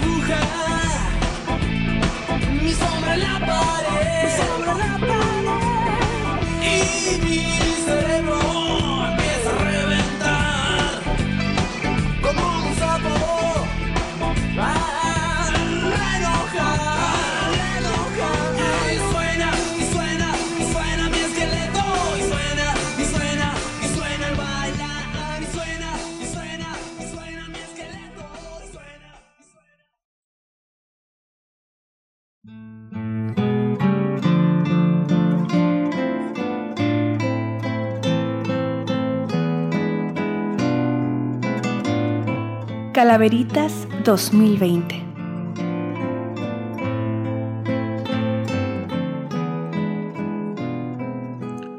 Le agradecemos eh, su calaverita a José Luis León que nos envió una calavera cortasiana y una calavera ecatepense y una calavera del cambio de horario. La cortasiana dice así.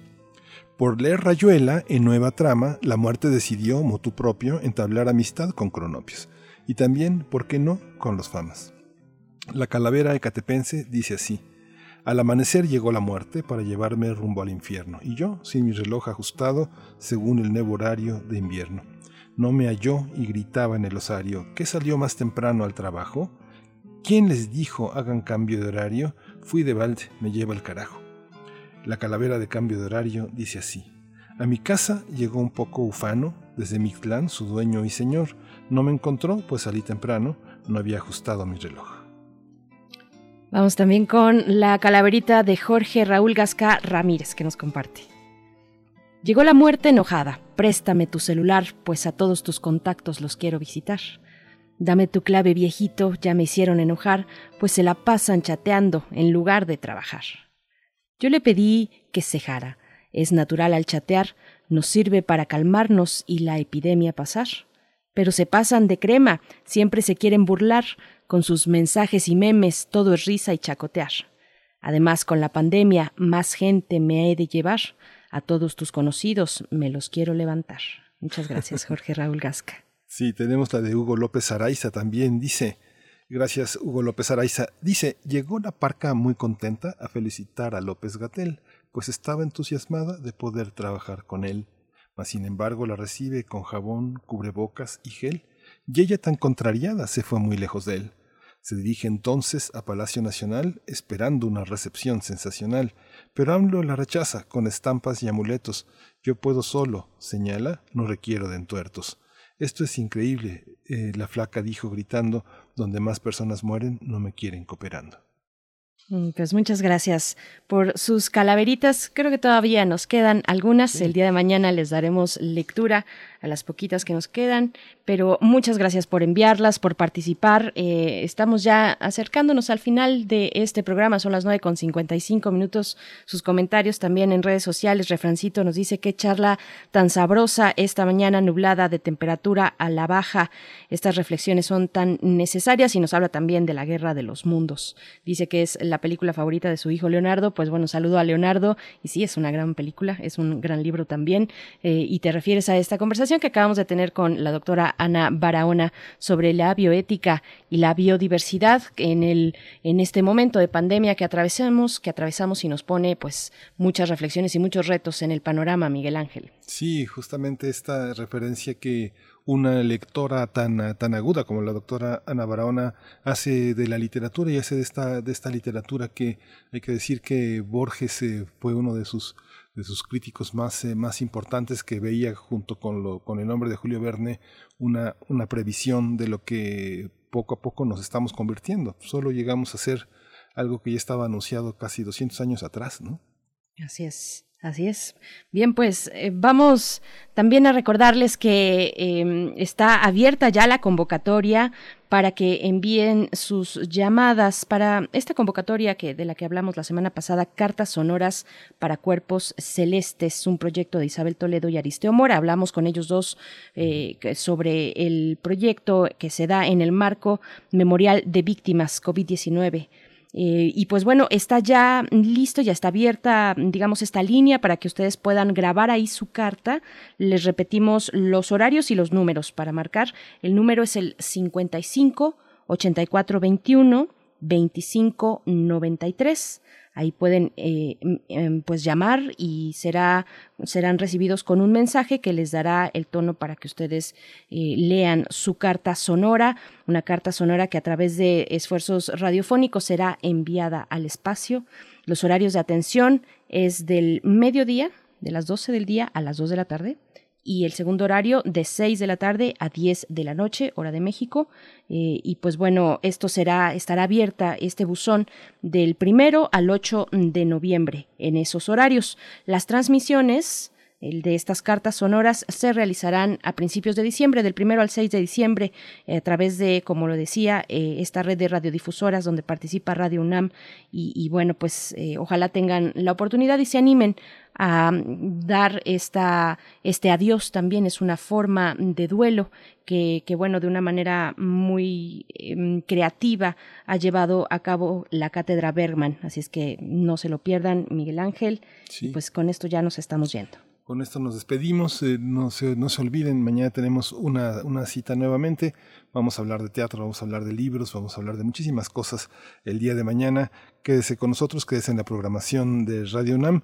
Esto fue Primer Movimiento. El mundo desde la universidad.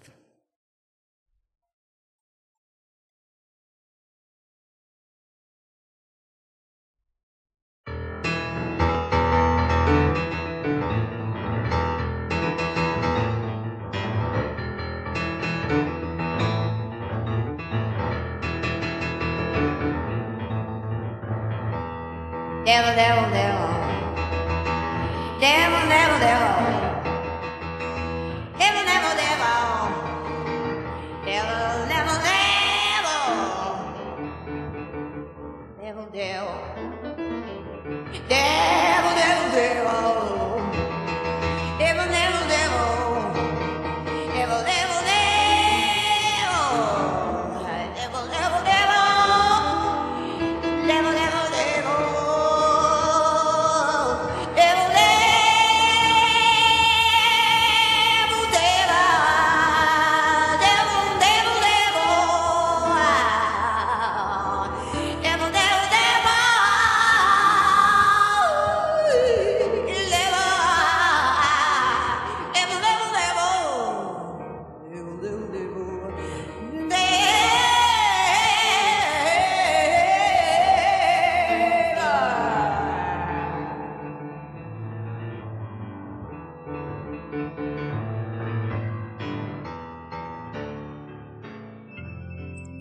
Radio UNAM presentó Primer Movimiento.